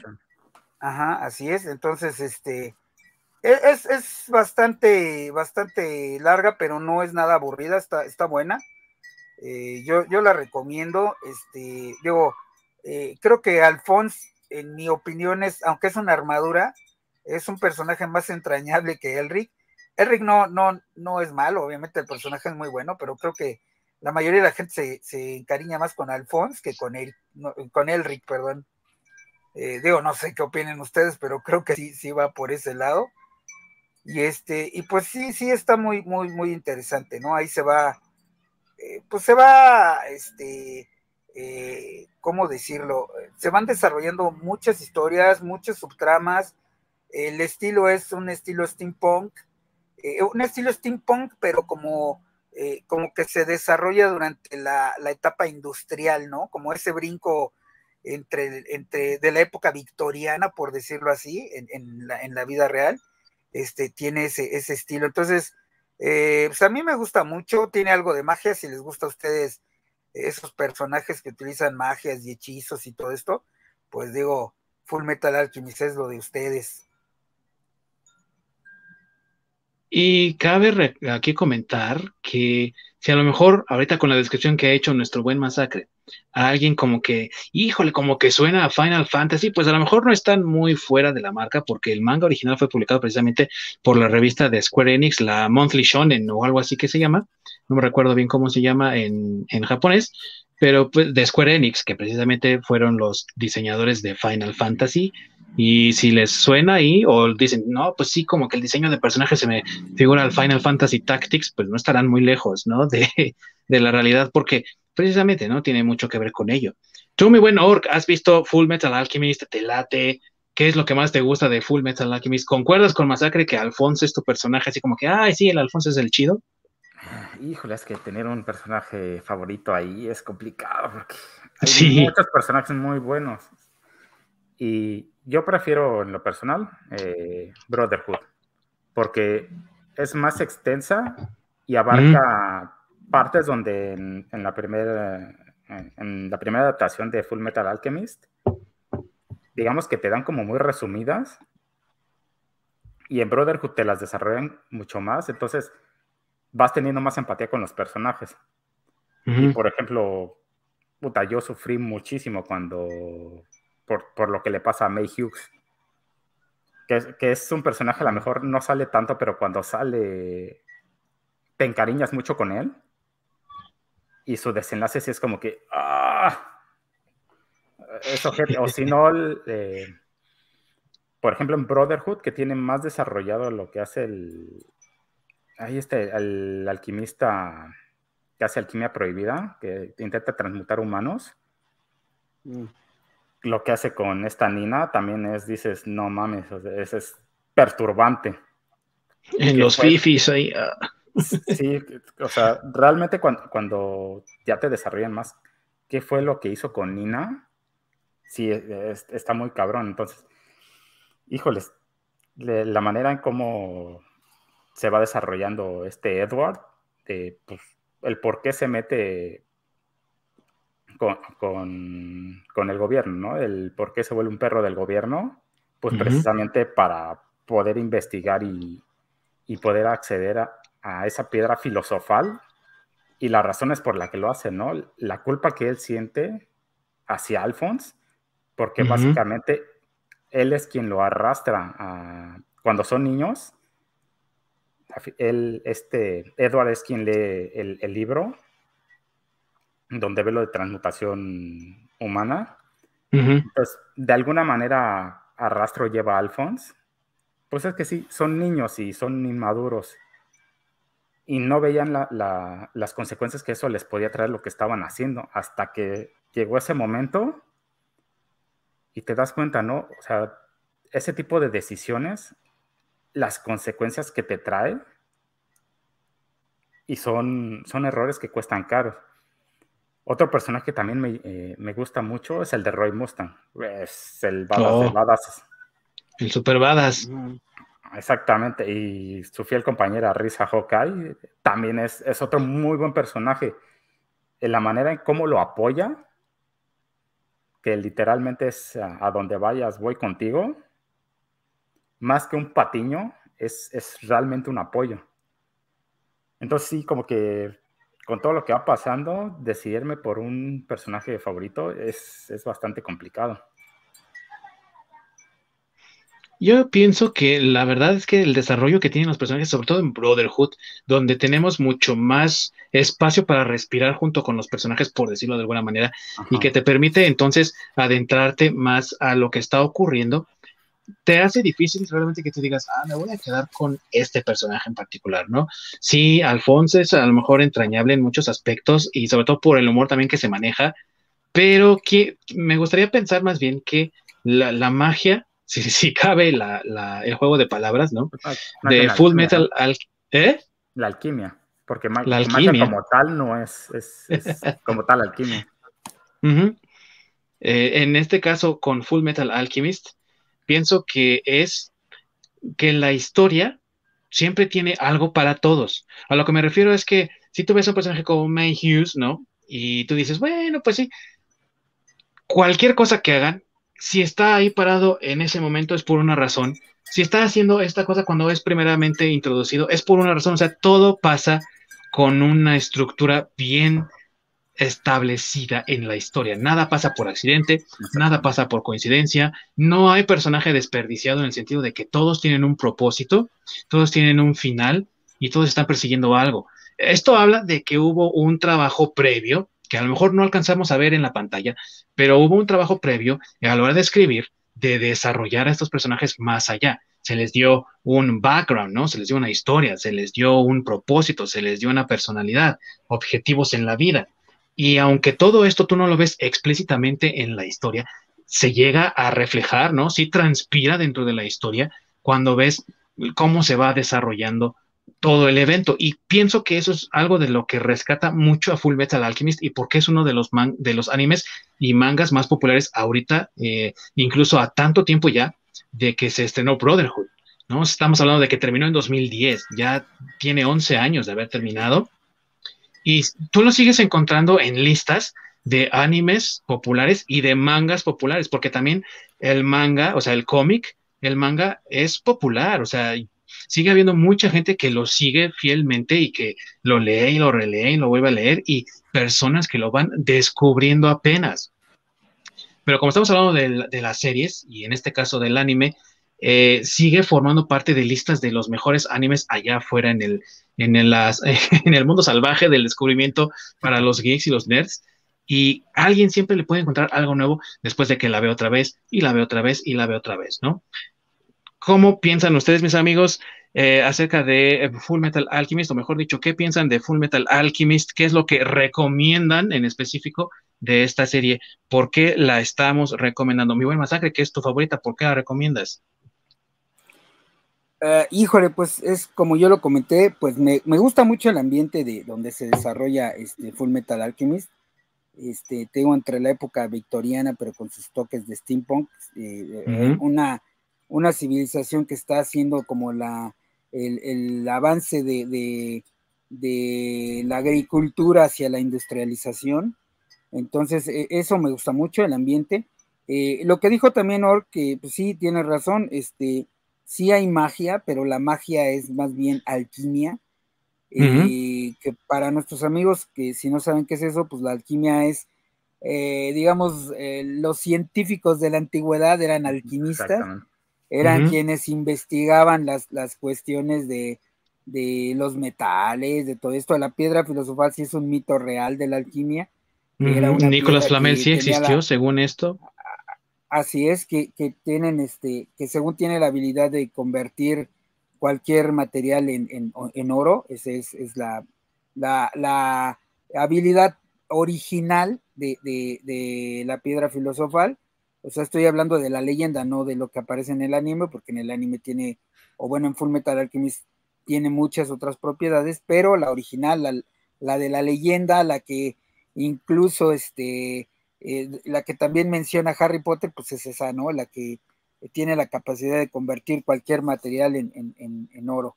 Y era lo que realmente buscaban los alquimistas en la antigüedad, en, en la vida real, digámoslo así, buscaban cómo crear esta piedra filosofal para tener esa habilidad de convertir las cosas en oro. Entonces, eso también me gusta, que tiene referencias de, lo que es la alquimia tal cual. Eh, claro, ya está, entra la parte de la fantasía, donde ya aquí un alquimista ya es como un tipo hechicero, este, porque puede hacer eh, ciertos rituales o hechizos para hacer eh, pues magia o transmutaciones, más bien, porque realmente es lo, es lo que hacen, ¿no? O sea, convierten o transforman cosas de una cosa a otra. Entonces, por eso también me gusta, porque eh, aquí no es magia 100% creada de la nada, sino que es algo que tienes que, eh, es, tienen que estudiar primero para ser alquimistas. Un alquimista era una especie de científico, por decirlo así. Este, pero eh, el llevar a cabo cualquier hechizo o cualquier transformación o conjuro en la alquimia tiene un costo, o sea, no es gratis tienes que sacrificar algo para poder obtener otra cosa, o sea, tienes que transformar eh, eh, algo para poder llegar a tu deseo. Entonces, eso me gusta, ¿no? Porque en cierta forma representa, pues, realmente el sacrificio que uno tiene que hacer en la vida, porque si lo ves desde ese punto de vista, cuando tú quieres lograr cosas en la vida, tienes que sacrificar otras, ¿no? Tienes que sacrificar, no sé, un atleta, por ejemplo, tiene que sacrificar muchas veces eh, fiestas, reuniones familiares, ese tipo de cosas para poder alcanzar un objetivo, eh, no sé, que sea tal vez eh, ser un profesional o llegar a los Juegos Olímpicos, ese tipo de cosas. Entonces, eso me gusta, por eso yo recomiendo Full Metal Alchemist, porque si lo ves desde ese punto de vista, pues es un anime que te ayuda o te explica, no sé cómo decirlo, a que todo en esta vida pues tiene un costo, cualquier logro tiene un costo, tienes que sacrificar algo, tienes que trabajar para llegar a lograr lo que quieres. Y eso es sacrificio. Por eso me gusta también esa serie. Y de ahí la, pues, la, frase principal de, este anime, ¿no? Que es el intercambio equivalente. El intercambio equivalente, exactamente. Así es, así es. Tienes que dar para recibir. Así es. Tú, mi buen Orc, ¿qué es lo que recomiendas de Full Metal Alchemist a todos nuestros amigos que nos ven, que nos escuchan? absolutamente todo. Es algo que es un manga y un anime que a mí me encanta. Precisamente es algo que a mí me, fascina, es la investigación que hacen los mangakas.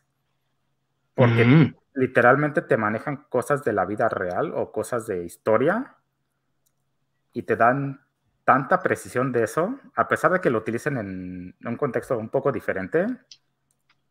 Por ejemplo, lo de la alquimia, de que la alquimia es el, básicamente transformar, bueno, lo de la piedra filosofal, ¿no? Que es de transformar cualquier cosa en oro. Y en este caso que el objetivo de la piedra filosofal es poder transmutar algo sin tener que dar nada a cambio, o sea, tener como ese pase gratis. Y literalmente los símbolos eh, de alquimia que utilizan en, el anime son símbolos que realmente existen y se utilizan para la alquimia.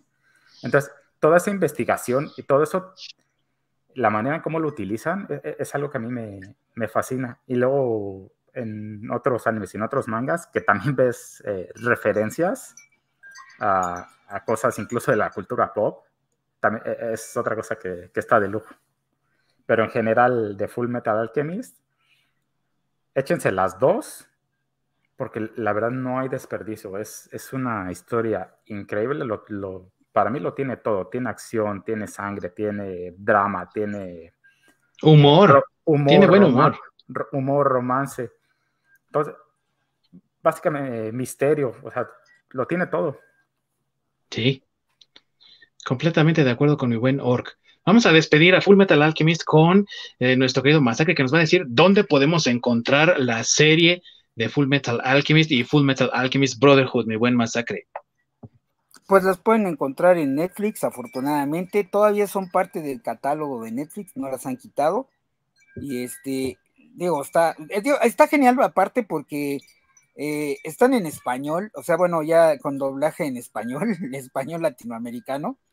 Eh, lo cual para mí es sensacional porque sinceramente, aunque estoy muy a favor de que todos los, los, sean en, original, todas las películas y demás que vemos, a mí sí se me complica mucho luego estarlas escuchando en japonés y estar leyendo en, español, a veces me pierdo ahí, porque luego los tramas son muy complicados para estarlo leyendo, entonces pues, lo pueden encontrar en Netflix, trae la opción de, de que la puedan escuchar ya con un doblaje latino, o, bueno, un doblaje latinoamericano, porque anteriormente también la encontrabas, eh, digo, antes de estos, de estas plataformas streaming la encontrabas, pero con doblaje español, que es malísimo. No sé qué piensen ustedes, pero para mí es muy malo. Y este, entonces, este, pues digo, ahí las pueden encontrar, entonces las recomiendo, vayan a Netflix y si tienen ganas de un buen manga, ahí pueden encontrar, bueno, perdón, de un buen anime, ahí pueden encontrar Full Metal Alchemist. Excelente. Y vamos ahora a hablar de otra serie, que esta fue de 2004, igual, una adaptación de un manga al anime.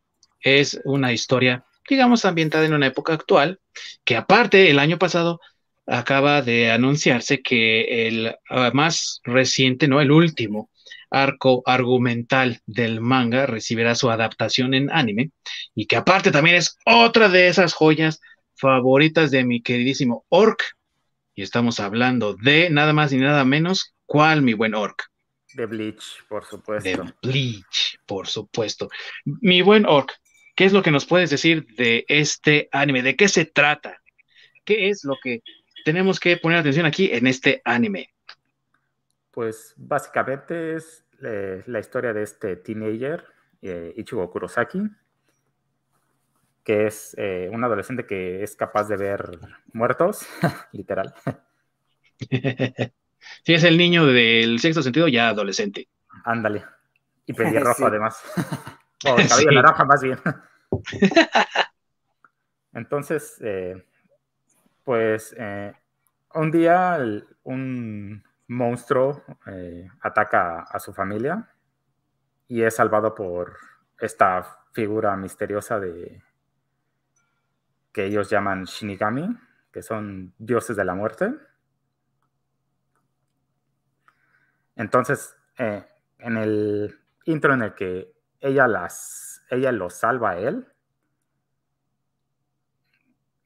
gasta mucha energía, la, eh, recibe mucho daño y queda en una situación precaria donde no, le queda de otra más que transferir sus poderes de Shinigami a, este Ichigo.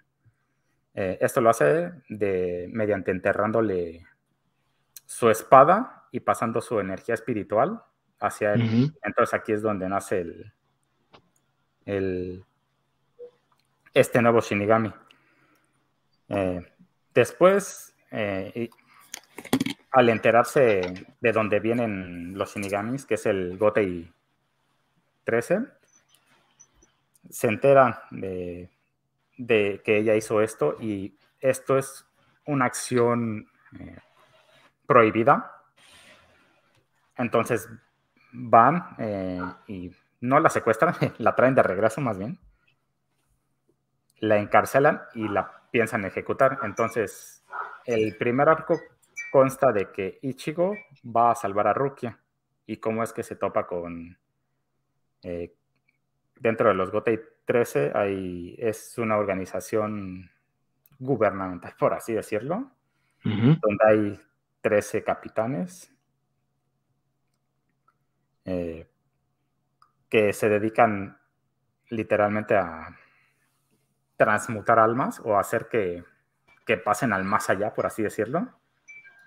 el, objetivo de los shinigamis no es destruir a estos monstruos, sino hacerlos que trasciendan al más allá para mantener este equilibrio energético. Y que habla también de ese, esa investigación de la que estabas hablando tú cuando mencionamos Full Metal Alchemist, porque cuántas otras culturas, eh, religiones, formas de pensamiento, filosofías no hablan precisamente de esta ayuda que hay para el paso al otro mundo, digámoslo así, ¿no? Que hay seres, que hay criaturas, incluso animales, ¿no? Que nos ayudan a pasar a ese otro plano de existencia de manera más tranquila, ¿no? Sin tanto alboroto y que pues eh, digamos que eso informa de alguna forma la forma de pensar de los mangakas y también de los que crean las adaptaciones de anime, en especial por Bleach, porque tiene muchas historias ahí como que no son del anime, del manga, ¿no? Sino que son independientes. Y entonces te va llevando por estas ideas, ¿no? De, eh, pues sí, de, de estas filosofías, de estas ideas, pero que también puede tomar algo tan sencillo como el pase de la antorcha, ¿no? Que hemos visto en otras cosas como el fantasma, ¿no? El de Lee Falk, el fantasma que camina, o el mismo linterna verde, ¿no? Cuando a unas le da las, las, el, anillo a la de linterna verde a Hal Jordan, es algo que ya hemos visto, pero que en este caso, pues te está de alguna manera condenando a una existencia de, pues este como coleccionista, digamos, lo de almas que las lleva a otro mundo, ¿no? O sea, ya no es una vida tan normal, ¿verdad? Mi buen masacre, ¿tú has visto Bleach? Eh, sí, yo sí lo he visto, aunque no le he entrado tanto, la verdad. Este, pero digo, sí, también, también yo lo recomendaría por esta cuestión de, del, eh, de la trascendencia, bueno, la historia, ¿no? Otra vez volvemos a la historia de la trascendencia de las almas. Tiene mucho, mucho eh, eh, de la cultura japonesa reflejada en, en, en, esta, en este anime. O sea, por ejemplo, pues bueno, desde, desde que le llaman a, a, los, este, a los demonios shinigamis, porque, pues digo, este, así es como llaman los, los japoneses a, los demonios que tienen muchos. no como aquí que nomás tenemos un diablo, ellos tienen varios. Este, y, bueno, eh, eh, creo que eso es lo, trascendente de esta, de esta serie, ¿no? De Bleach. Aparte también, eh, bueno, sí cabe mencionar que es una serie algo larga, también no es tan cortita, sí está bastante larga, entonces, sinceramente, pues yo por eso no la he visto todo, no he tenido el tiempo de verla de verla toda, porque sí, sí es, es algo, algo larga. Prácticamente te puedes ver un capítulo diario y en un año la ves, ¿eh? En un año la acabas. Sí. Porque está así de larga. Sí, sí, sí. sí. Sí, literal te toma un año.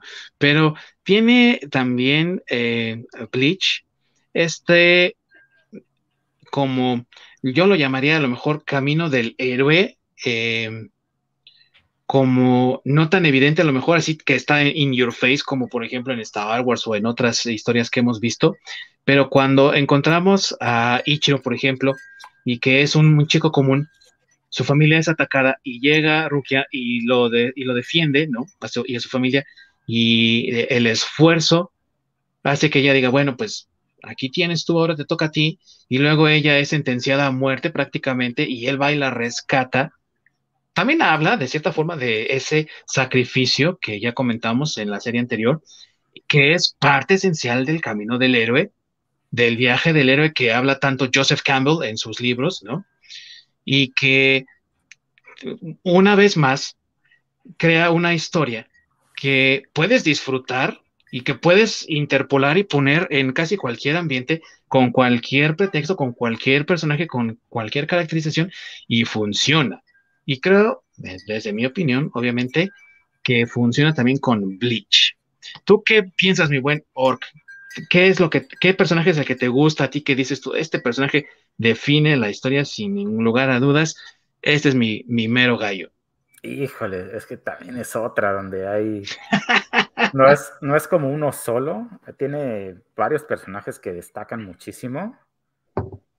Por ejemplo, puedes ver a Saraki Kenpachi y este Kuchiki Byakuya, donde todo el tiempo están como picándose, ¿no? De agarrarse, darse un buen agarrón.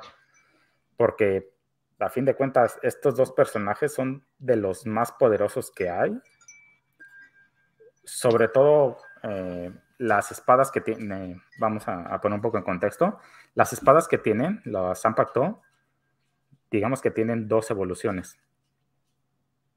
Primero Shikai, donde la forma de la espada cambia y trae nuevas habilidades que digamos que con cierta práctica en, un corto tiempo se puede, se puede alcanzar. Y la otra la segunda que es más avanzada, que es el Bankai, que incluso ahí te lo explican, ¿no? Que hay quienes eh, les toman décadas en poder llegar a, ese nivel. Y entonces ves a, este Saraki donde él ni siquiera es capaz de hacer evolucionar su espada y aún así es tan poderoso de ponerse al tiro con cualquiera. Entonces, literalmente te, deja como puta madre. Este güey es una bestia. O sea, es, en el momento, si llega al nivel de poder llamar a su espada y, transformarla en Bankai, es a, dónde va a llegar, ¿no? Entonces. Es mejor que Rey, amigo. sí, la verdad, sí. Sin esfuerzo sí tiene como sus, sus personajes que a cada quien le puede gustar uno o varios, porque cada uno como que tiene su momento para brillar. O sea, no es como que, o sea, obviamente sí, Ichigo es el principal y es, digamos, quien se roba el show. Pero en partes de la trama, todos los demás personajes también tienen su momento donde brillan ellos como tal. Sí de acuerdo a sus características y a sus peleas. Y también no es como que ah, los otros son inútiles, porque la verdad es que no lo son. Son unos chingones. Entonces sí, como que eh, elegir un personaje, eh, un personaje favorito, y sí está complicado. Y que aparte también habla de esa cultura japonesa, como lo mencionabas, como lo mencionaba también Masacre, de que Sí, es, hay un personaje principal que es Ichigo, si quieres verlo así, eh, pero es un equipo también, o sea, él no está solo, trabaja con otros, y eso es algo que siempre me ha gustado de las series. Por ejemplo, ves en Cabello de Zodíaco Sella, pero tiene a sus amigos detrás, ¿no? Y trabajan en conjunto. Y lo mismo ves aquí, ¿no? O sea, todos trabajan en conjunto. Sí, me late un buen cómo trae su atuendo, por ejemplo, ¿no? De, de, de este eh, Shinigami, ¿no? De, de, así su atuendo negro, ¿no? La verdad sí me late. Me recuerda un poco a, ¿cómo se llama? A, a, Rurouni Kenshi, de cierta forma, pero, o sea, es, es, el conjunto, ¿no? Cómo trabajan todos. Y sí, me recuerda mucho a como era, por ejemplo, con Saint Seiya y con otros tantos animes donde hay un equipo, no están solos los personajes, ¿no? Sí, en el caso de Seiya, ese era como el equivalente al cazagoles. sí. Pero sí, justamente en esta historia se nota mucho eso, ¿no? El trabajo en equipo, de que literalmente él no puede hacerlo solo, a pesar de que él sea el principal y él sea el que tenga que salir adelante, pero para él no le es posible hacerlo solo, porque sí necesita de la ayuda de los demás que lo rodean. Así es, así es, mi querido Orc. Tú, muy buen masacre, ¿tienes algo más que agregar acerca de Bleach? Algo que tú digas, por esto es que les recomiendo Bleach. Eh, no, no, en realidad, digo, Bleach, como les comenté, yo no le he entrado tanto a Bleach. Este, sí me gusta lo que he visto, pero la verdad no, es que no he acabado ni siquiera de verla. Entonces, este, no me no me spoileré tanto porque, porque sí tengo que, acabar de verla, ¿no? Pero este, pero digo, lo que llevo, eh, pues sí, también igual, ¿no? Es una buena historia. Este, creo que esta es una historia para alguien eh, que le quiere entrar apenas al manga, es, un, es una buena historia, eh, porque abarca muchos, como ya mencionamos, muchos aspectos de la cultura japonesa, este, eh, digo, sin no dejar a un lado pues, las espadas, que creo que todo mundo este, conocemos o estamos, o digo, conocemos lo que es una katana, entonces, este, creo que, que, por ese lado yo creo que, que, es por lo que lo recomendaría porque creo que es una serie que sí es, eh, pues es buena para que alguien, digamos, nuevo, que apenas le quiere entrar a esto de tema del anime, pues puede ver, porque aparte también es una buena trama que en, realidad no es tan complicada, pues, o sea, todavía está dentro de las tramas que son eh, sencillas, pues todavía son más simples. Sí, así es. Mi buen Orc, danos tu última recomendación. ¿Por qué les recomiendas a todos Bleach y en dónde lo pueden encontrar, mi buen? Bueno, empecemos con que Bleach lo pueden encontrar en Netflix. Y eh, para aquellos que les gusta el anime, es que deben de eh, contratar Crunchyroll, porque también ahí lo encuentran y encuentran un catálogo inmenso. Eh, pues Ojalá nos patrocine Crunchyroll, oye. Sí, pues Crunchyroll, patrocínanos. es, es una historia muy padre. Es muy, muy, muy padre. No tiene tanta confusión. Eh, la profundidad tampoco es así en el que te tengas que estar matando. Tiene mucha acción. Eh, la ambientación, sobre todo de, de este mundo del Gotei 13 es como un Japón medieval, por así decirlo. Una era Edo, algo, algo así del, por el estilo. Y ellos están en un. Eh, pues en el, en el presente, ¿no? Entonces, esa, esa mezcla de como de tiempos es, es algo muy padre. Eh, yo sí estoy esperando el que llegue el, ya el, anime del arco de la guerra de los mil años, porque yo sí ya me chuté todo el, manga, no me podían dejar así con la serie incompleta. claro. Híjole, y, se pone muy, muy, muy, muy bueno. Y lo que les digo de los animes que son muy largos, pues no les tengan miedo porque son largos, porque hay muchas partes que te puedes saltar, a lo mejor porque es este relleno.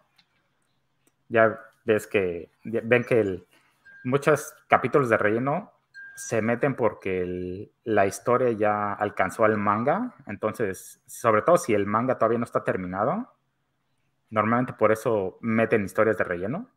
O en, este, en el caso de Bleach, que fueron arcos completos de relleno, que no tienen nada que ver con el canon, pero es porque justamente eh, se estaba, este Tite Cubo apenas estaba continuándolo, entonces tenían que darle tiempo para continuar la historia y poder seguir este, adelante.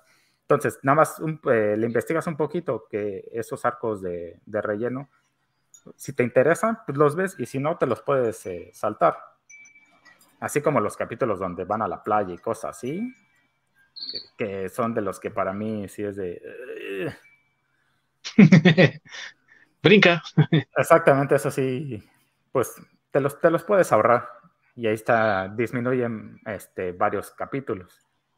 Pero vale la pena porque hay un punto donde se vuelve hasta adictivo, ¿no? Donde estás viendo uno y te dejan tan entrado donde, pues no, me tengo que chutar el otro y así te la llevas. hasta donde tienes un, espacio para respirar, básicamente. Sí, y seguir con tu vida, porque te absorben. Hay unos que sí te absorben. Sí. Ya lo oyeron, mis amigos, se pueden aventar Bleach en Netflix y no le tengan nada de miedo, es muy recomendable, no tiene ningún desperdicio y por eso lo estamos recomendando aquí como uno de los favoritos porque es muy, muy recomendable. Y de ahí vamos a brincar al año 2009, donde tenemos una historia que ocurre en el futuro y donde hay varias personas en el año 2022, o sea, el próximo año. El próximo año. el próximo año, ajá, el próximo año haciendo una prueba de algo que se llama Nerve Gear. ¿Qué es un Nerve Gear? Bueno, pues es un casco de realidad virtual. Y todos están dentro de este juego, pero ¿qué creen? No encuentro el botón de salir. ¿Qué fue lo que pasó? Pues así es como empieza la historia del manga de otro, de otro anime, perdón, favorito de nuestro queridísimo Masacre. ¿Y es cuál, mi buen? Sí, pues estamos hablando de Sword Art Online. Este, así es. Este ¿De qué trata, mi buen? Este anime, más bien, porque el manga realmente no lo he leído. este anime, eh, yo quiero mencionar que, es este, bueno, eh, yo dejé de ver eh, anime por largo rato porque realmente ya no había un anime que me capturara tal cual. Este, hasta que llegó este anime de Sword Art Online. Porque, pues, bueno, a mí lo que me capturó fue la trama y que si hay momentos que sí te dejan bien enganchado, como ya lo acaban de mencionar ahorita. Este, sucede que, como tú bien eh, dices, eh, el año que viene, este, vamos a tener un, un, una, un juego de realidad virtual, bueno, en realidad varios juegos de realidad virtual, este, donde uno se va a poder, eh, bueno, puede estar inmerso en este en, este, eh, en estos mundos virtuales donde uno puede controlar su avatar, eh, donde básicamente puedes hacer todo lo que es un, ahorita en un videojuego, pero de forma ya eh, virtual. Pero como tú bien dices, tiene tanto éxito que la mayoría de la gente se, se, comienza a conectar, pero de repente en uno de esos juegos, digamos que es precisamente Sword Art Online, eh, se quedan varios, eh, varias personas capturadas porque no pueden salir. Y entonces eh, el programador, se puede decir, les informa que eh, si mueren en el juego, van a morir también en la vida real. Y que la única forma de salir de, de este juego es pues completar los 100 pisos de nivel que tiene el juego, ¿no? Obviamente cada piso va subiendo la, eh, dificultad y este, y pues bueno, básicamente esa es la, la, trama, ¿no? ¿no? les quiero spoilear mucho, por eso es que no profundizo tanto en los mangas, porque eh, son de las recomendaciones que les estamos haciendo y pues yo prefiero que, lo vean, ¿no? Pero este, este es el, el, arco principal y es el gancho, ¿no? Es lo que sucede. Eh, de ahí ya se desarrolla todo el resto de la historia eh, y pues es muy recomendable. A mí, a mí sí me gustó mucho ese, ese, ese manga. Me enganchó, cosa que no había pasado ya en un rato con, con, con algún manga y este, y pues digo, no sé, ustedes ahí qué piensen de Sword Art Online, si ya la vieron. Tú, mi buen Orc, ¿qué puedes comentarnos de Sword Art Online? Mm, yo apenas la empecé a ver. Está interesante. Es este, un clásico Isekai, donde pues, estos personajes del mundo real son transportados a un mundo de videojuego, un mundo imaginario. Bastante entretenido. Por lo menos hasta donde llevo, es bastante entretenido. Es como si estuvieras en un mundo de al estilo de Lane of Zelda, algo parecido.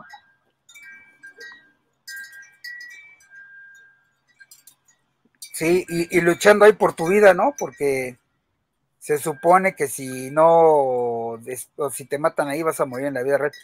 Que también quiero comentar que, que también eso es interesante, ¿no? En esta serie, o sea, obviamente el, 90% de, del anime eh, pasa de, lo que sucede dentro de, este mundo virtual, pero también tiene eh, un 5 o 10% de lo que le está sucediendo a las personas este, fuera del mundo virtual, ¿no? Como ellas, la mayoría de las personas están eh, en cama, como la gente pues está preocupado por ellos, cómo los están este, atendiendo para que no tengan algún problema de, de, pues de alimentación, algún problema este, físico, todo ese tipo de cosas. Y eso pues también se me hace muy interesante, ¿no? Porque eh, realmente luego hay mangas o, series que tratan un poco lo mismo, pero nunca ves lo que sucede fuera de, estos mundos virtuales, ¿no? Lo que está sucediendo en el mundo real, digo, real del, del, anime, ¿no? Eso, eso también me gusta del, del anime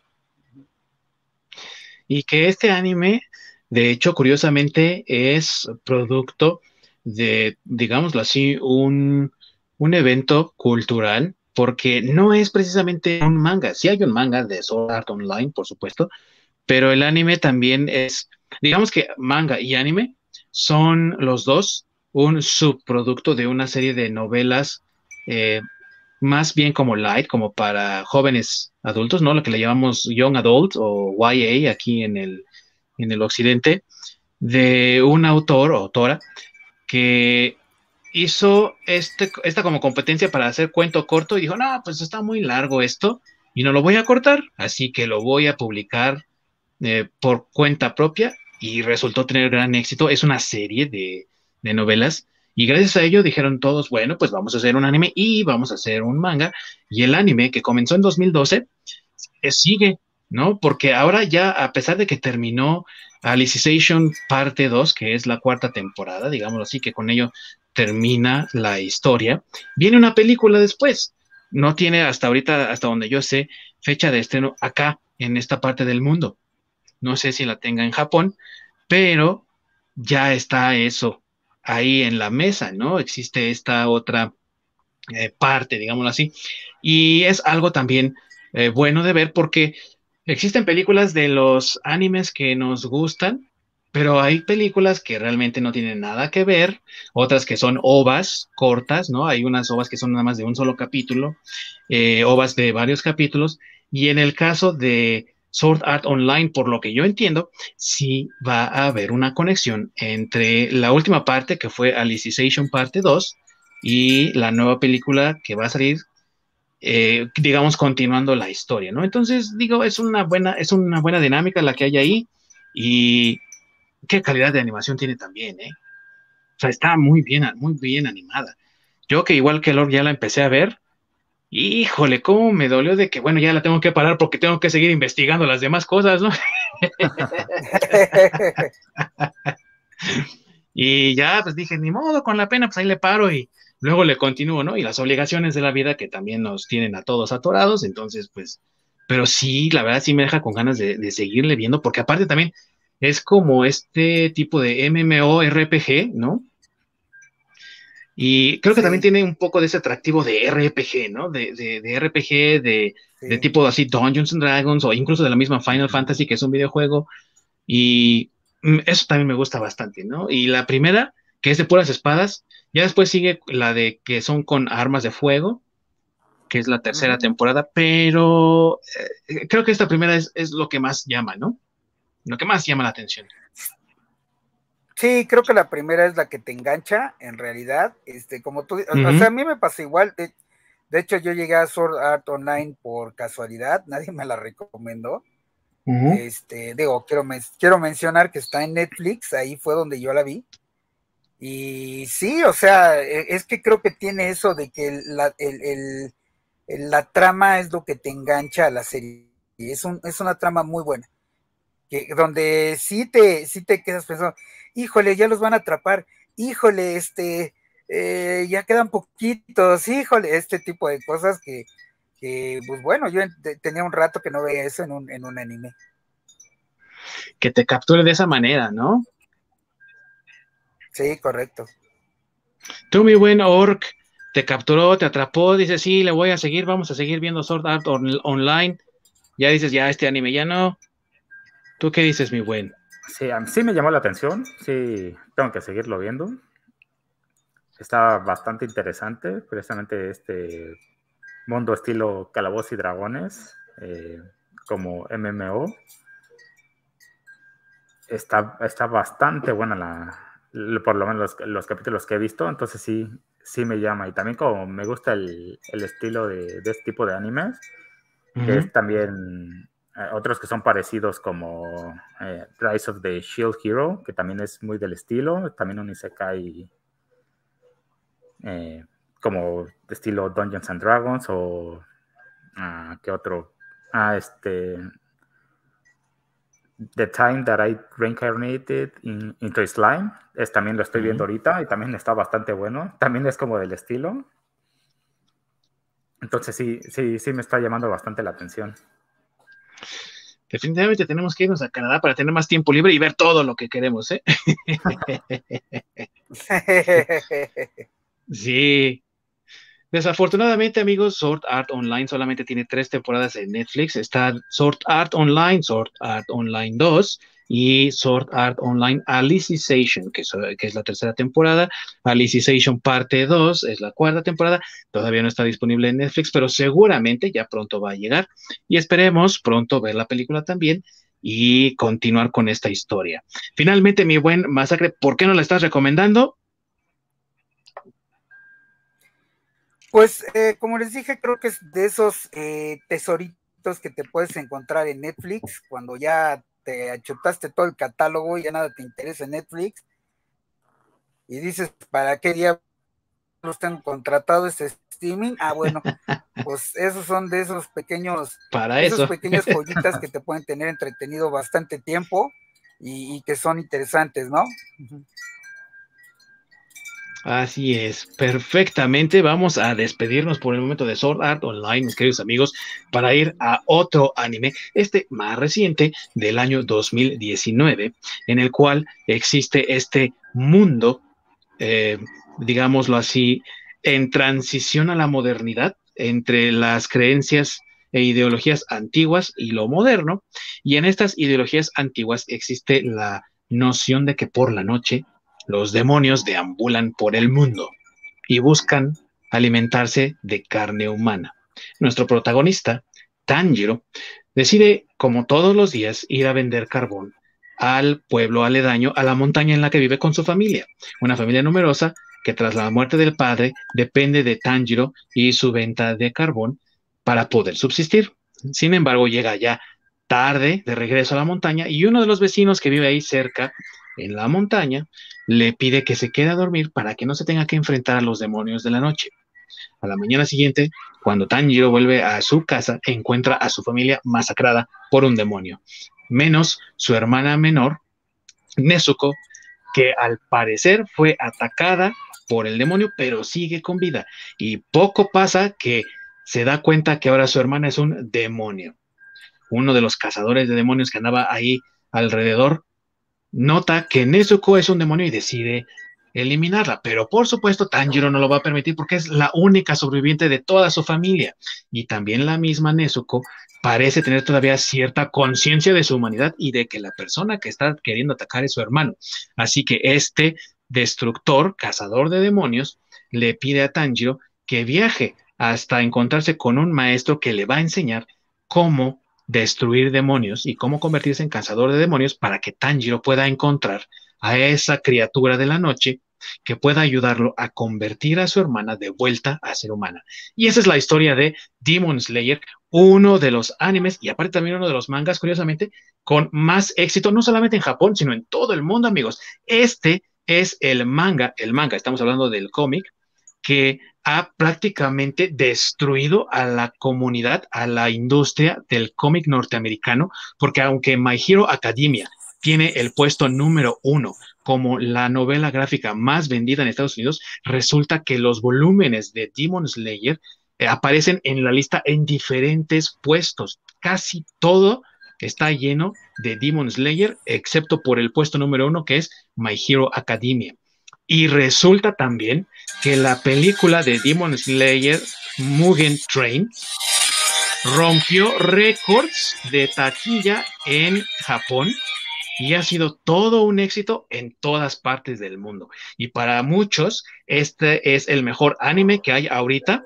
Y también resulta que lo comparan un poco con Evangelion, como el mejor en esta época. Lo mismo que hizo Evangelion en su tiempo, allá por los años 90, dicen que es lo mismo con Demon Slayer, que es lo que estamos ahorita recomendando a todos ustedes. Mi buen Orc, ¿has visto Demon Slayer? ¿Qué piensas de esta serie? Pero por supuesto es un excelente anime. Sobre todo porque eh, tomó mucha ventaja de la pandemia y, fue algo que pues acá en América pegó muchísimo y literalmente explotó, ¿no? Que por eso se volvió tan, tan, tan famoso a nivel, a nivel mundial. La historia es muy, muy, muy padre. Obviamente ya me chuté todo el manga, ya lo terminé, ya sé cómo termina. Está muy bueno, está excelente. Los personajes, eh, empatizas mucho, mucho con ellos. Hay personajes que no te agradan y más adelante conoces, vas conociendo más de ellos y cambias completamente tu opinión. Eh, ustedes que no han visto eh, El Tren Infinito, no, la película de Tren Infinito, mm. pues no se les voy a spoiler. Es, eh, digamos que la segunda parte del, manga. Y híjole, que también está muy buena esa película. Está muy buena y te hace sufrir. Y que dicen que es precisamente el comienzo de donde termina la serie, ¿no? O sea, el último capítulo de la serie termina ellos trepándose al tren y la película comienza ahora sí, ya después de que se subieron, lo que continúa, ¿no? O sea, es uno detrás del otro, prácticamente. Sí, básicamente es, digamos que el anime continúa ahí, nada más que juntaron varios episodios y lo volvieron película. Sí, sí, sí. Y que eh, ha tenido, como ya habíamos mencionado, un éxito, pero así arrasador en Japón, que rompió récords desde aquella en Japón y que ha sido todo un éxito también en otras partes del mundo. No tengo yo el dato de cómo le fue en nuestra taquilla aquí en México, ya se estrenó, Sinópolis la tuvo allá por abril, me parece, y la verdad es que la gente está hablando mucho de ella, da mucho de qué hablar. Todos enamorados de la Nezuko, ¿no? Eh, alabando al Tanjiro, y todos espantados ahí del Ayuwoki, porque el enemigo, mis amigos, es el Ayuwoki. Ese es el mero, mero malvadón. el jiji. porque se parece, a Michael Jackson, ¿sí o no? Sí, se parece. es el Ayuwoki. Entonces, el Ayuwoki existe, amigos. ¿eh? Y está peleando ahí en Demon Slayer. Tú, mi buen masacre, ¿has visto Demon Slayer? Sí, igual que lo, por supuesto que la he visto. No he visto la, película. Este, no tuve tiempo de ir cuando estuve en abril, también por todo este tema de la pandemia, desafortunadamente. Este, pero eh, pues sí es una serie muy buena. Me gusta mucho el arte de, del anime. Este, me gusta mucho el eh, cuando Tanjiro hace sus, bueno, es que todos, ¿no? Pero más cuando Tanjiro hace sus sus movimientos con la espada, como lo ilustran con la forma de, del agua, pero esta forma del agua, mm. exactamente, pero estas, estas formas de, estas ilustraciones del agua, como muy de arte japonés, ¿no? Si has visto un tatuaje japonés de, de, de, peces koi y todo esto, este, como, como en, ese, en esos tatuajes ilustran el agua, así es como la ilustran en la, en la animación, me gusta mucho. Eh, lo mismo sucede con, con, este con los protagonistas, porque digo, hay que mencionar aquí que, cada uno tiene su estilo de, pelea, como en muchas. De respiración. muchas, este. Ajá, de respiración en este caso. Este, pero eh, cada uno eh, cuando hace sus, sus respiraciones o sus catas, no sé cómo quieran llamarles, este, a la hora de ilustrarlas, este, están ilustradas eh, muy bonito, o sea, eso es lo que me gusta, o sea, no quiero decir nada más que, están, que el arte está hermoso, tal cual. O sea, es, es, una imagen que, la puedes tener en, un, en, una foto y la vas a ver eh, muy bonita, eh, porque el tipo de ilustración es, es, bueno, es muy oriental, está muy padre, entonces eso, eso me gusta mucho de esa serie. Creo que ha sido parte del éxito que tiene, ¿no? Y otra, que también con las peleas con los enemigos no son eternas como en Dragon Ball. Ni siquiera el entrenamiento de, de, Tanjiro toma tanto tiempo. O sea, él lleva dos años de entrenamiento, pero son que como dos, tres capítulos a lo mucho, lo que lo ves entrenar hasta que llega la cuarta selección, ¿no? Sí, porque realmente es, algo que te resume, ¿no? Porque es un entrenamiento que a fin de cuentas es repetitivo, entonces no hay necesidad de estar pasando qué está haciendo cada, cada día, cada semana, etcétera. Porque te, te expliquen una, eh, como un general de qué, es lo que, en qué se basa su entrenamiento, con eso es suficiente y con eso tienes. Y también eso lo hace bastante dinámico. Sí, y que fíjate que a mí me, fíjate que no me, no me, no necesité yo de ver más, por ejemplo, entrenamiento, de que alargaran esas partes para empatizar o para que me agradara Urokodaki, que es el maestro, el maestro que enseña a Tanjiro. Me parece que Urokodaki al principio como que está un poco renuente de enseñar a Tanjiro porque es débil, sí, cuando ve que no puede matar al demonio al que se enfrenta ahí en el templo, pero también porque le recuerda sus fracasos anteriores con los otros, eh, digamos, entrenados que tuvo y que fallaron en la cuarta selección. Entonces, eh, el hecho de que Tanjiro sobreviva y tiene una conexión con Urokodaki me, hace, me hizo recordar un poco esa conexión que había con el maestro Roshi y, y Goku en la primera de Dragon Ball, ¿no? Cuando está entrenándolo junto con Krillin y me dio esos, esos tonos de ah, esta relación tan bonita y tan agradable, ¿no? Eh, Urokodaki no es mi personaje favorito, tampoco Tanjiro ni Nezuko. Yo creo que yo me voy más por Inosuke, porque está ah, bien loco ah. ese pinche jabalí. Sí, eh, creo que es el favorito de varios. También el mío es el favorito. Y por lo que veo de Lord también. Por supuesto. Inosuke-san. Y fíjate que lo que dijiste Fíjate que lo que dijiste, Ork, de que hay personajes que te hartan, en el apartado, en el departamento de humor, Zenitsu, híjole, a mí sí, eh, en algún momento me llegó a hartar ya tanto grito, ¿no? Digo, ya cállate, cabrón.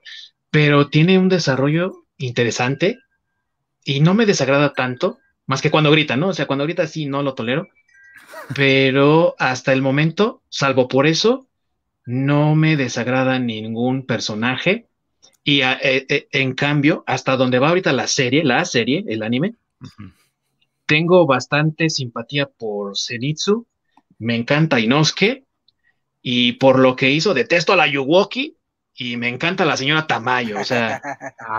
sí, doña Tamayo. Tú, mi buen eh, Orc, ¿tienes algún personaje así que, igual que yo, que digas tú, este sí, este no, y así? por supuesto que soy Tim Inosuke. E, es que Bien hecho, es la pura onda y cuando vean la película van a ver todavía más, vas a sentirlo más. Porque sí, sí, sí, no, su, su participación está muy cabrona. Eh, me hay encanta, que verla, hay que verla. Me encanta Tanjiro, cómo se empieza a desarrollar de que no es este héroe donde tengo el odio hacia mi enemigo y lo voy a destrozar y es mi único objetivo sino que simpatiza con ellos, entiende sus razones y sí, este, pues a fin de cuentas te tengo que eliminar porque pues, no puedo dejar que sigas haciendo esto, pero entiendo tu sufrir, entiendo por lo que pasaste, e, es, es algo que enriquece muchísimo la historia, le da muchísima profundidad. Y te hace justamente empatizar con todos, incluso hasta con los villanos. Entonces, otro, otros personajes también muy buenos son los demás Hashiras, que, también cada uno con su personalidad. Eh, Zenitsu, sí, sus momentos donde, como es muy exagerado al, momento de reaccionar, tal vez te llega a ser un poquito molesto, pero cuando, cuando lleguen a la parte donde pues conoces su historia, entiendes el por qué, híjole, tiene, varios momentos donde sí te parte el corazón, yo creo. Por lo menos me llega más que Remy, eso sí. híjole, tú igual masacre, tienes así personajes igual que te hartan, que te gustan, que disfrutas, que empatizas. Pues, eh, bueno, es que a mí en realidad sí, sí me gustan todos, o sea, eh, ahorita en lo que va de la serie, pues también definitivamente Inosuke es mi favorito. Zenitsu hay veces, eh, sí me agrada, pero hay veces que, se me figura el maldito este Shinji. pero gritón. Sí, pero gritón, exacto. Entonces, este, sí, también hay momentos que digo, ay, bueno, ya este güey, ya, ¿no? Este, pero creo que se repone luego por, por el humor que, mete en la, en, en, en, la, ¿cómo se llama? Pues en la trama. Y también me gusta Tanjiro, porque Tanjiro creo que eh, lo único que lo hace superior a los demás es que es más este constante, ¿no? Es más, como que tiene un objetivo ya fijo y como que él es el que jala a sus, a sus compañeros. O sea, no en realidad a lo mejor no es, no es tan fuerte como ellos, pero sí es más tenaz. Y esa, esa tenacidad hace que, eh, eh, jale a los otros dos personajes. Entonces, eh, creo, e, eso me gusta de, de, Tanjiro, que no es un, es un líder natural, no es un líder que se va creando, ¿no? Sino por la misma tenacidad, por el ejemplo que él pone hacia sus compañeros, es por lo que los otros dos lo siguen. Entonces, este, eso me gusta de, ese personaje. Este, la, verdad, yo no estoy tan enamorado así como tú dices de esta, eh, ¿cómo se llama? Su hermana, eh, de Nezuko. Este, sí, no, o sea, digo, sí es un buen personaje, pero así como que. Que, todos la adoran así, no. Eh, ajá, sí, no, no.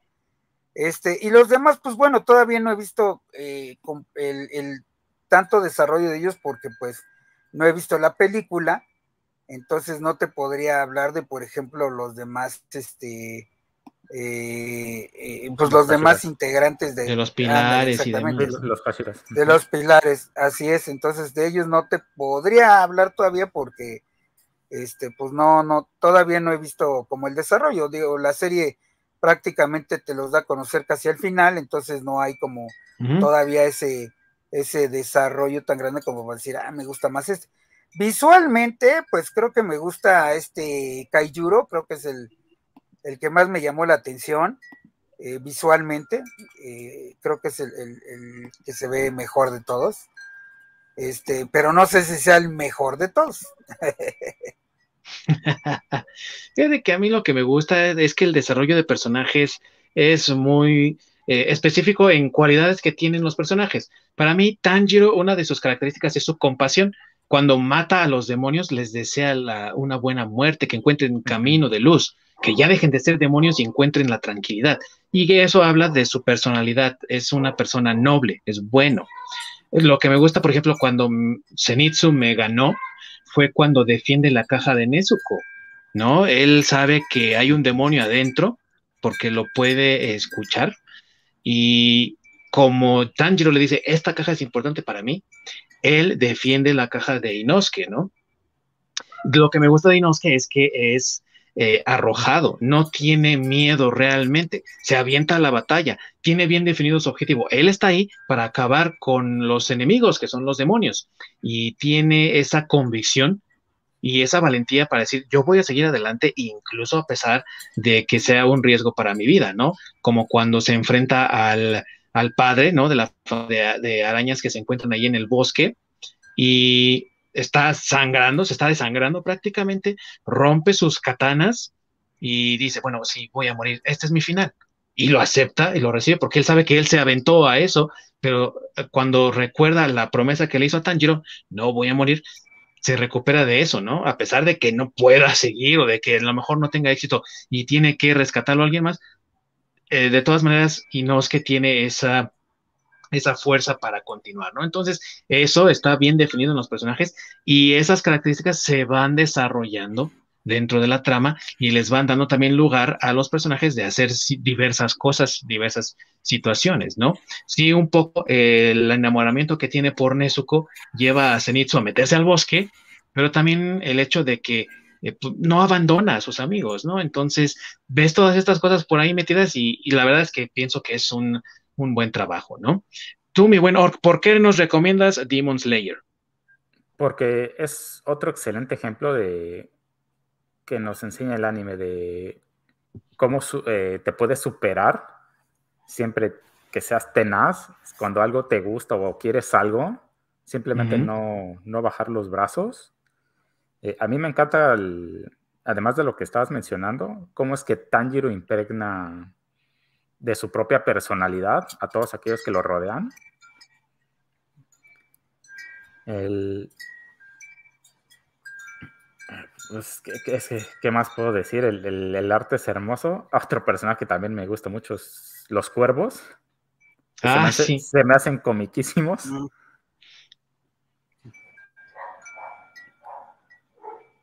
Y todo este desarrollo de, de cómo, pues, toda esta organización de los eh, Demon Slayer Corps, cómo es de que hacen la selección y básicamente estás pues entrenando niños para mandarlos a su muerte. Sí. Porque eso es algo que también hay mucho en común en, el anime, que normalmente muchos de los personajes principales son adolescentes o niños, o sea, son personajes muy jóvenes que a fin de cuentas le, aportan esto en parte de, esta inocencia, sobre todo a personajes principales, ¿no? Que, que les da ese, beneficio de la inocencia y, el cómo trabajar y, superarse a sí mismos para llegar a un objetivo.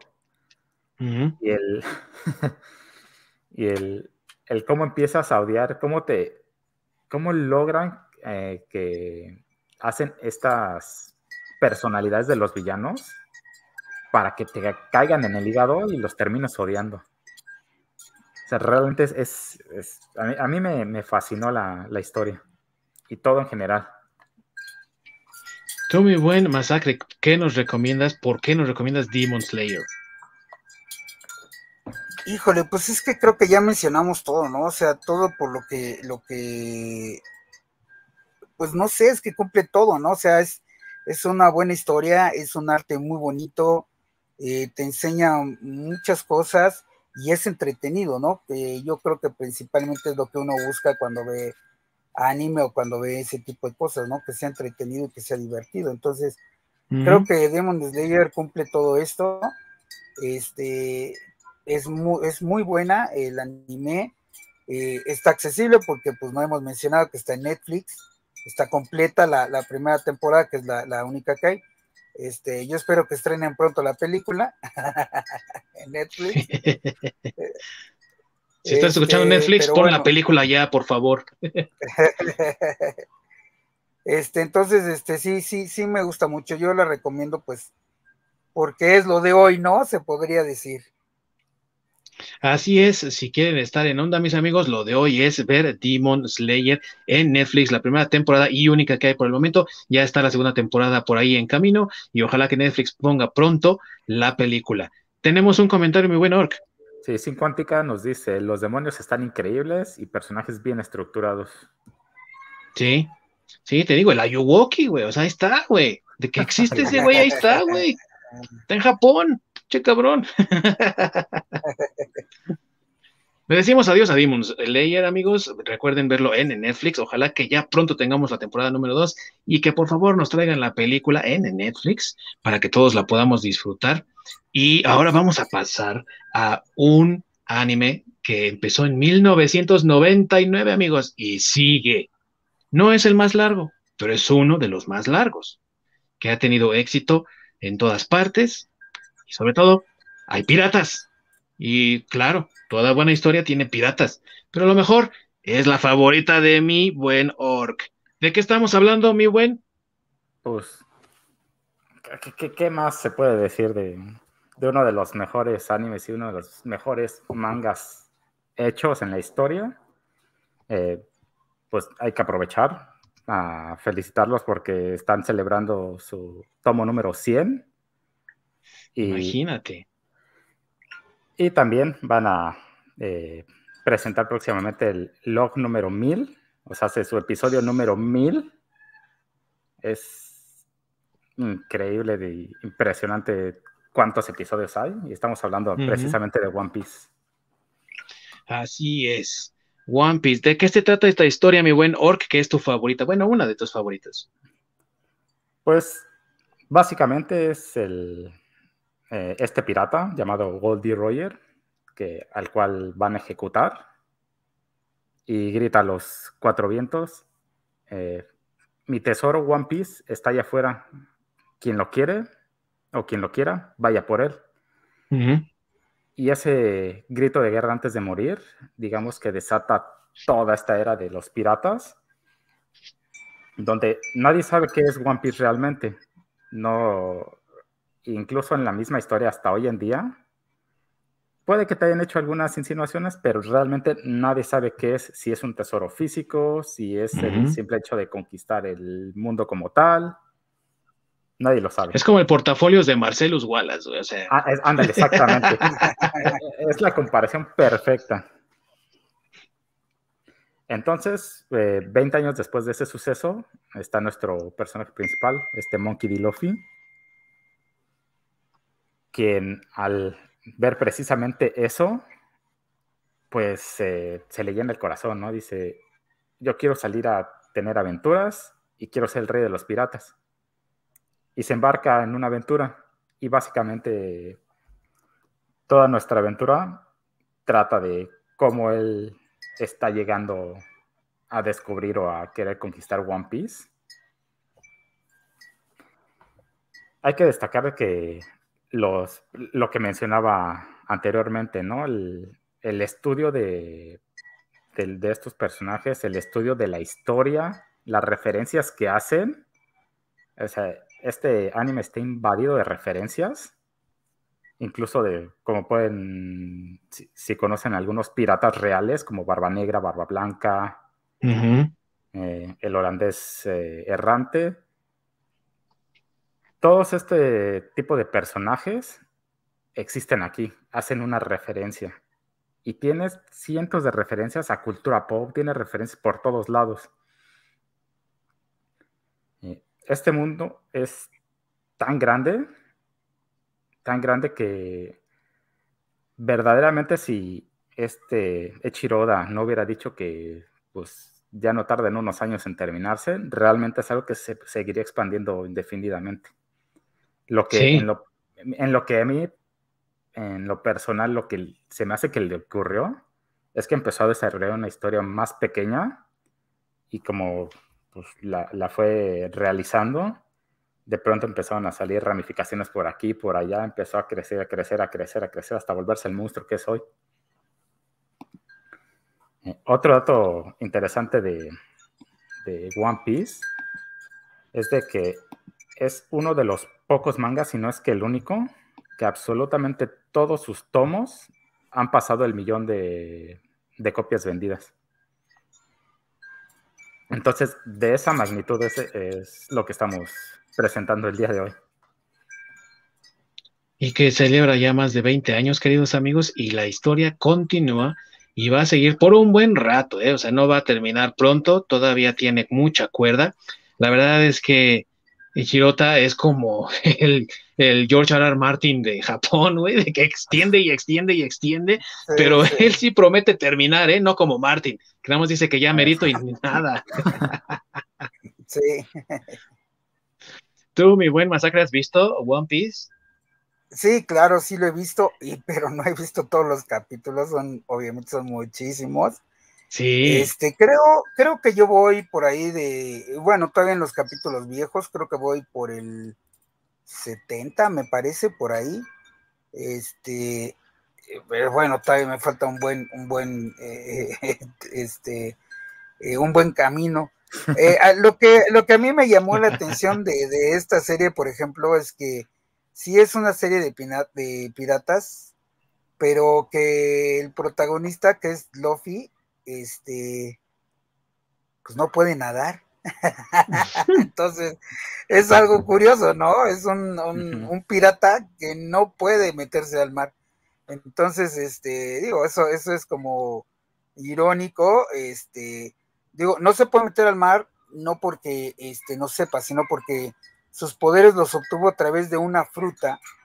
Y, esta fruta, del diablo. Eh, así es, y esta fruta, quienes consumen esta fruta, este, eh, lo que sucede es que a cambio de esos poderes, este, no flotan, o sea, no pueden entrar al mar porque no flotan simplemente se hunden como piedras. Entonces, eh, pues eso es, es como divertido, ¿no? Que, sea un pirata, pero un pirata que anda todo el tiempo en el barco, pero no puede nadar.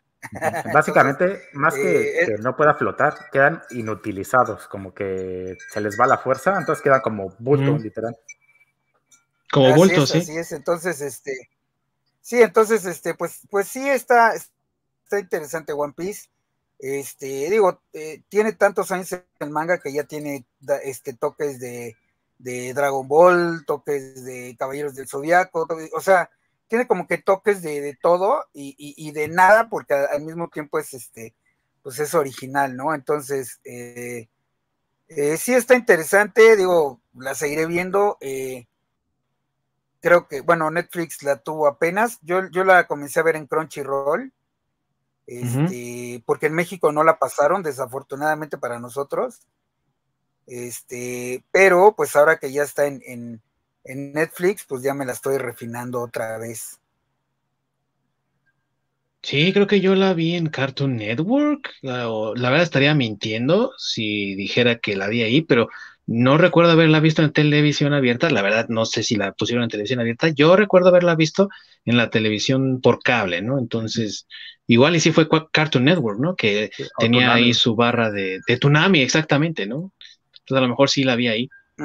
Pero creo que una de las cosas que debemos de hablar de One Piece es de la calidad de la animación y de la escritura. O sea, estamos hablando de un trabajo, al menos en el caso del anime, de 20 años, más de 20 años, y que no decae en el, departamento de escritura. Te mantiene un nivel de escritura bastante decente. No es como, por ejemplo, ver Los Simpson ahora, ¿no? No es lo mismo que cuando estaban en los 90. La verdad, para todos, yo creo que, y hay que hablar de eso algún día, las mejores temporadas, para al menos para mí, van de la 1 a la 10 y para de contar después del 2000 ya no hay nada con Los Simpson, ¿no? No traen nada. Y One Piece mantiene un estándar de calidad en la escritura que la verdad a todos los tiene así como, y ya, que ahora va a llegar la siguiente parte porque ya me muero por ver lo que sigue, ¿no? creo que ese es uno de los grandes aciertos de One Piece. ¿Tú qué piensas, mi buen ¿Qué es tu favorita?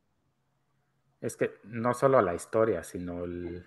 Por lo mismo que ya habíamos mencionado en otros programas de que, por ejemplo, con los cómics, donde dependiendo del autor es qué tan buena puede hacer una historia, Aquí, pues, el mismo creador es quien te está dando la historia. Entonces, ¿quién mejor y quién más conoce a los personajes que él.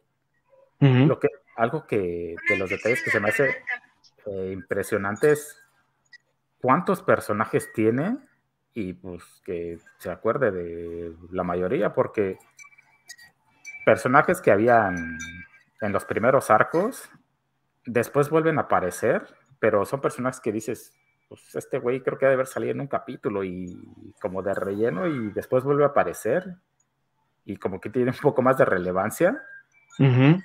Pues si, hubiera sido yo, la verdad ni siquiera me acordaría de cómo se llamaba.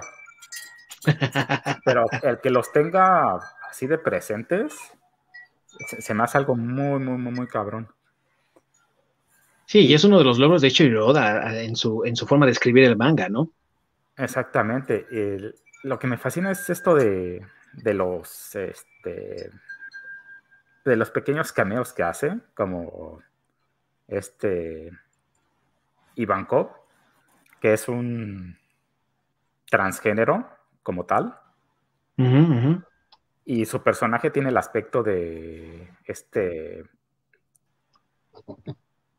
Ay, se me fue. Tim Curry, de haciendo la película de Rocky Horror Picture Show. De Rocky Horror Show. Literalmente es ese personaje, pero adaptado. Ah, y así tiene eh, otros detalles como el barco de este Gecko Moria, que tiene el nombre de Thriller Bark, que es en honor a la canción de Thriller de Michael Jackson. De Michael Jackson. Entonces tiene estos detallitos que dices, chale, o sea, e-, este güey veía la tele, hacía la investigación, le entró a todo y tiene e-, e-, estos detalles donde dice, ah, este güey lo he visto en algún lado. Entonces es algo que llama mucho la atención. Además de que, como es tan larga, la manera como te van desarrollando los personajes es, es, completa. Vas viendo cómo va creciendo este Luffy y alrededor los que van creciendo eh, sus compañeros. Y cómo su manera de ser empieza pues a jalar incluso a tener más, más amigos, ¿no? O sea, otros piratas que se unen, no a su tripulación, pero digamos que se unen bajo, bajo una comunidad. Te presentan el porqué y la historia de cada uno de los personajes, por lo menos los principales, para que los conozcas perfectamente. Entonces te terminas identificando y terminas empatizando básicamente con todos. Entonces, la verdad, a mí en lo personal se me hace, se me hace una obra maestra. Tú, mi buen masacre, ¿por qué nos recomendarías One Piece? Pues yo básicamente la recomendaría porque creo que es una serie divertida, es, es un must dentro del anime. Eh, me refiero a un must porque pues ya es referencia, ¿no? O sea, eh, de tantos años ya es, ya es una referencia eh, One Piece. Digo, el personaje, el personaje de Luffy lo hemos visto, pues creo que prácticamente igual que, los personajes de Dragon Ball, en tazas, en, en, ropa, en un montón de lados. Entonces, este, yo, yo recomiendo One Piece porque pues creo que sí es una, es entretenida, es divertida y creo que sí es algo que, si le estás entrando apenas al manga, pues podrías ver. Es una serie que, pues, como es tan larga, este, te puedes aventar dos, tres capítulos este, al día, vuelvo a lo mismo, cuando no tienes nada que ver, pues puedes aventarte un, un capitulito, dos de, de One Piece y te vas a entretener. Sí, un anime que vale mucho la pena revisar. ¿Dónde lo podemos ver, mi buen Orc, si es que nos interesa ver el anime de One Piece? En Netflix, si mal no recuerdo, están las, este, los primeros arcos y ese sí se lo tienen que chutar en Crunchyroll. Crunchyroll, patrocínanos. Por favor.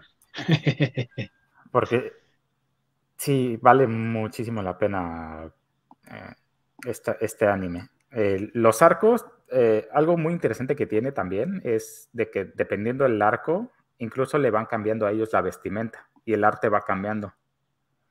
Eh, hubo el arco pasado donde estuvieron vestidos como gangsters, literal, así de traje y todo.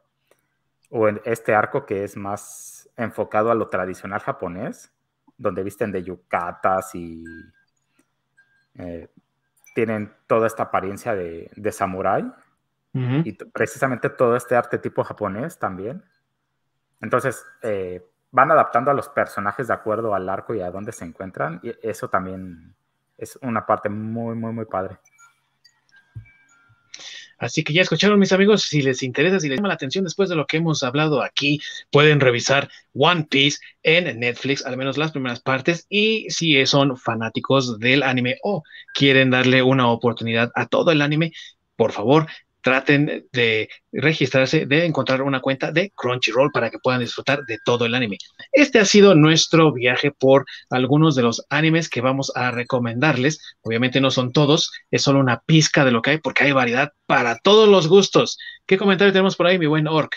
Eh, Nate Osorio, ¿cuál es su comentario de las series Seven Deadly Sins, Castlevania de Netflix y Onyx Equinox de Crunchyroll? A ver, algo rápido. De Seven Deadly Sins no me alcanzó a atrapar todo. He visto los primeros capítulos. Eh, tal vez este, se ponga mejor después, pero sí la sentí como no, no, no me agradó tanto al principio y por eso es que no la recomendé. Sí he visto los primeros capítulos, pero no he pasado de ahí. no me atrapó. Tal vez después. Masacre. Sí, yo igual. Eh, bueno, Seven Deadly Sins me sacó un poco de onda porque primero sacaron una temporada, después volvieron a sacar otra que como que como que era un receto de la primera y luego hay como tres películas o dos películas que la verdad ya, ya le perdí un poco el hilo a la, a la historia. Eh, sí me aventé toda la primera temporada, que fue la primera, que, bueno, lo primero que estrenó Netflix. Eh, sí me agradó, pero tampoco creo que haya sido alguna eh, una serie destacada. Entonces, más o menos, no, no la recomendaría mucho. Castlevania, creo que Castlevania lo mejor que tiene es la animación y que es una animación hecha por los estudios de Netflix precisamente. Entonces, Powerhouse. Powerhouse Animation que trabaja para Netflix. Así es. Este, yo no la incluí porque no es propiamente un manga, bueno, yo no lo veo así, no, no es propiamente este, un, anime, eh, sí tiene toda la influencia, se nota, pero no está hecho por ningún estudio japonés, ni está... Así es. Eh, es, producido por, es producido por Netflix, entonces por eso no, no incluí este Castlevania. Y Onyx Equinox todavía no le entro, es que eh, ya no tengo mi suscripción de Crunchyroll, entonces ese es ah. exclusivo de ellos y no, no, no lo he visto. sí. Sí, lo mismo pasa conmigo, yo no tengo Crunchyroll y por eso no he visto esa. Y en el caso de Castlevania, creo que lo mismo que está diciendo Masacre, o sea, Powerhouse, si recuerdo bien, está en Texas ubicada, la, eh, la central de animación. Entonces, no es, yo no lo consideraría anime, aunque sí tiene sus influencias, ¿no? Estuvo muy bueno, Orc. Eh, de Nanatsu no Taisai, que es la de Seven Deadly Sins. A mí sí me gustó, está padre, está entretenida. Eh, el detalle es que creo que Netflix no sacó la, las, este, las temporadas en el orden que debería. Esos güeyes. Pero sí, a, mí sí me gustó, se me hace este, muy padre y sobre todo el punto principal, el bromance de este, Meriodas con Van es algo que, es para destacar de, ese anime. El de Castlevania está culero. Así, con todas palabras, está culero. Porque, pues, seamos realistas, el Castlevania realmente no tiene una historia, porque quisieron adaptar el videojuego a esta animación, pero realmente incluso el mismo juego no tiene historia. Sí, no. Porque realmente el objetivo es ir a matar a Drácula, pero no existe una historia como tal en ninguno de los juegos, fuera de los últimos que ya empezaron a hacer como un poco más de historia. Pero no, la verdad sí, sí está culerón. Pasamos sin ver. Sí, y la de, y eso que me la chuté las cuatro temporadas, pero, ah, no. La de Onyx Equinox, Está buena, es así, e, es una buena recomendación, porque trata de, los aztecas, o sea, tiene esa mitología. Y no, sé el, autor de quién la hizo, eh, la verdad, pero pues hizo bastante bien su chamba, porque tiene unos elementos bien padres de la cultura mexicana. Pues habrá que recuperar esa cuenta de Crunchyroll, mi buen masacre, para verla. sí, yo creo que sí. Bien, mis queridos amigos, este ha sido un paseo por todo lo que les recomendamos en este momento de anime.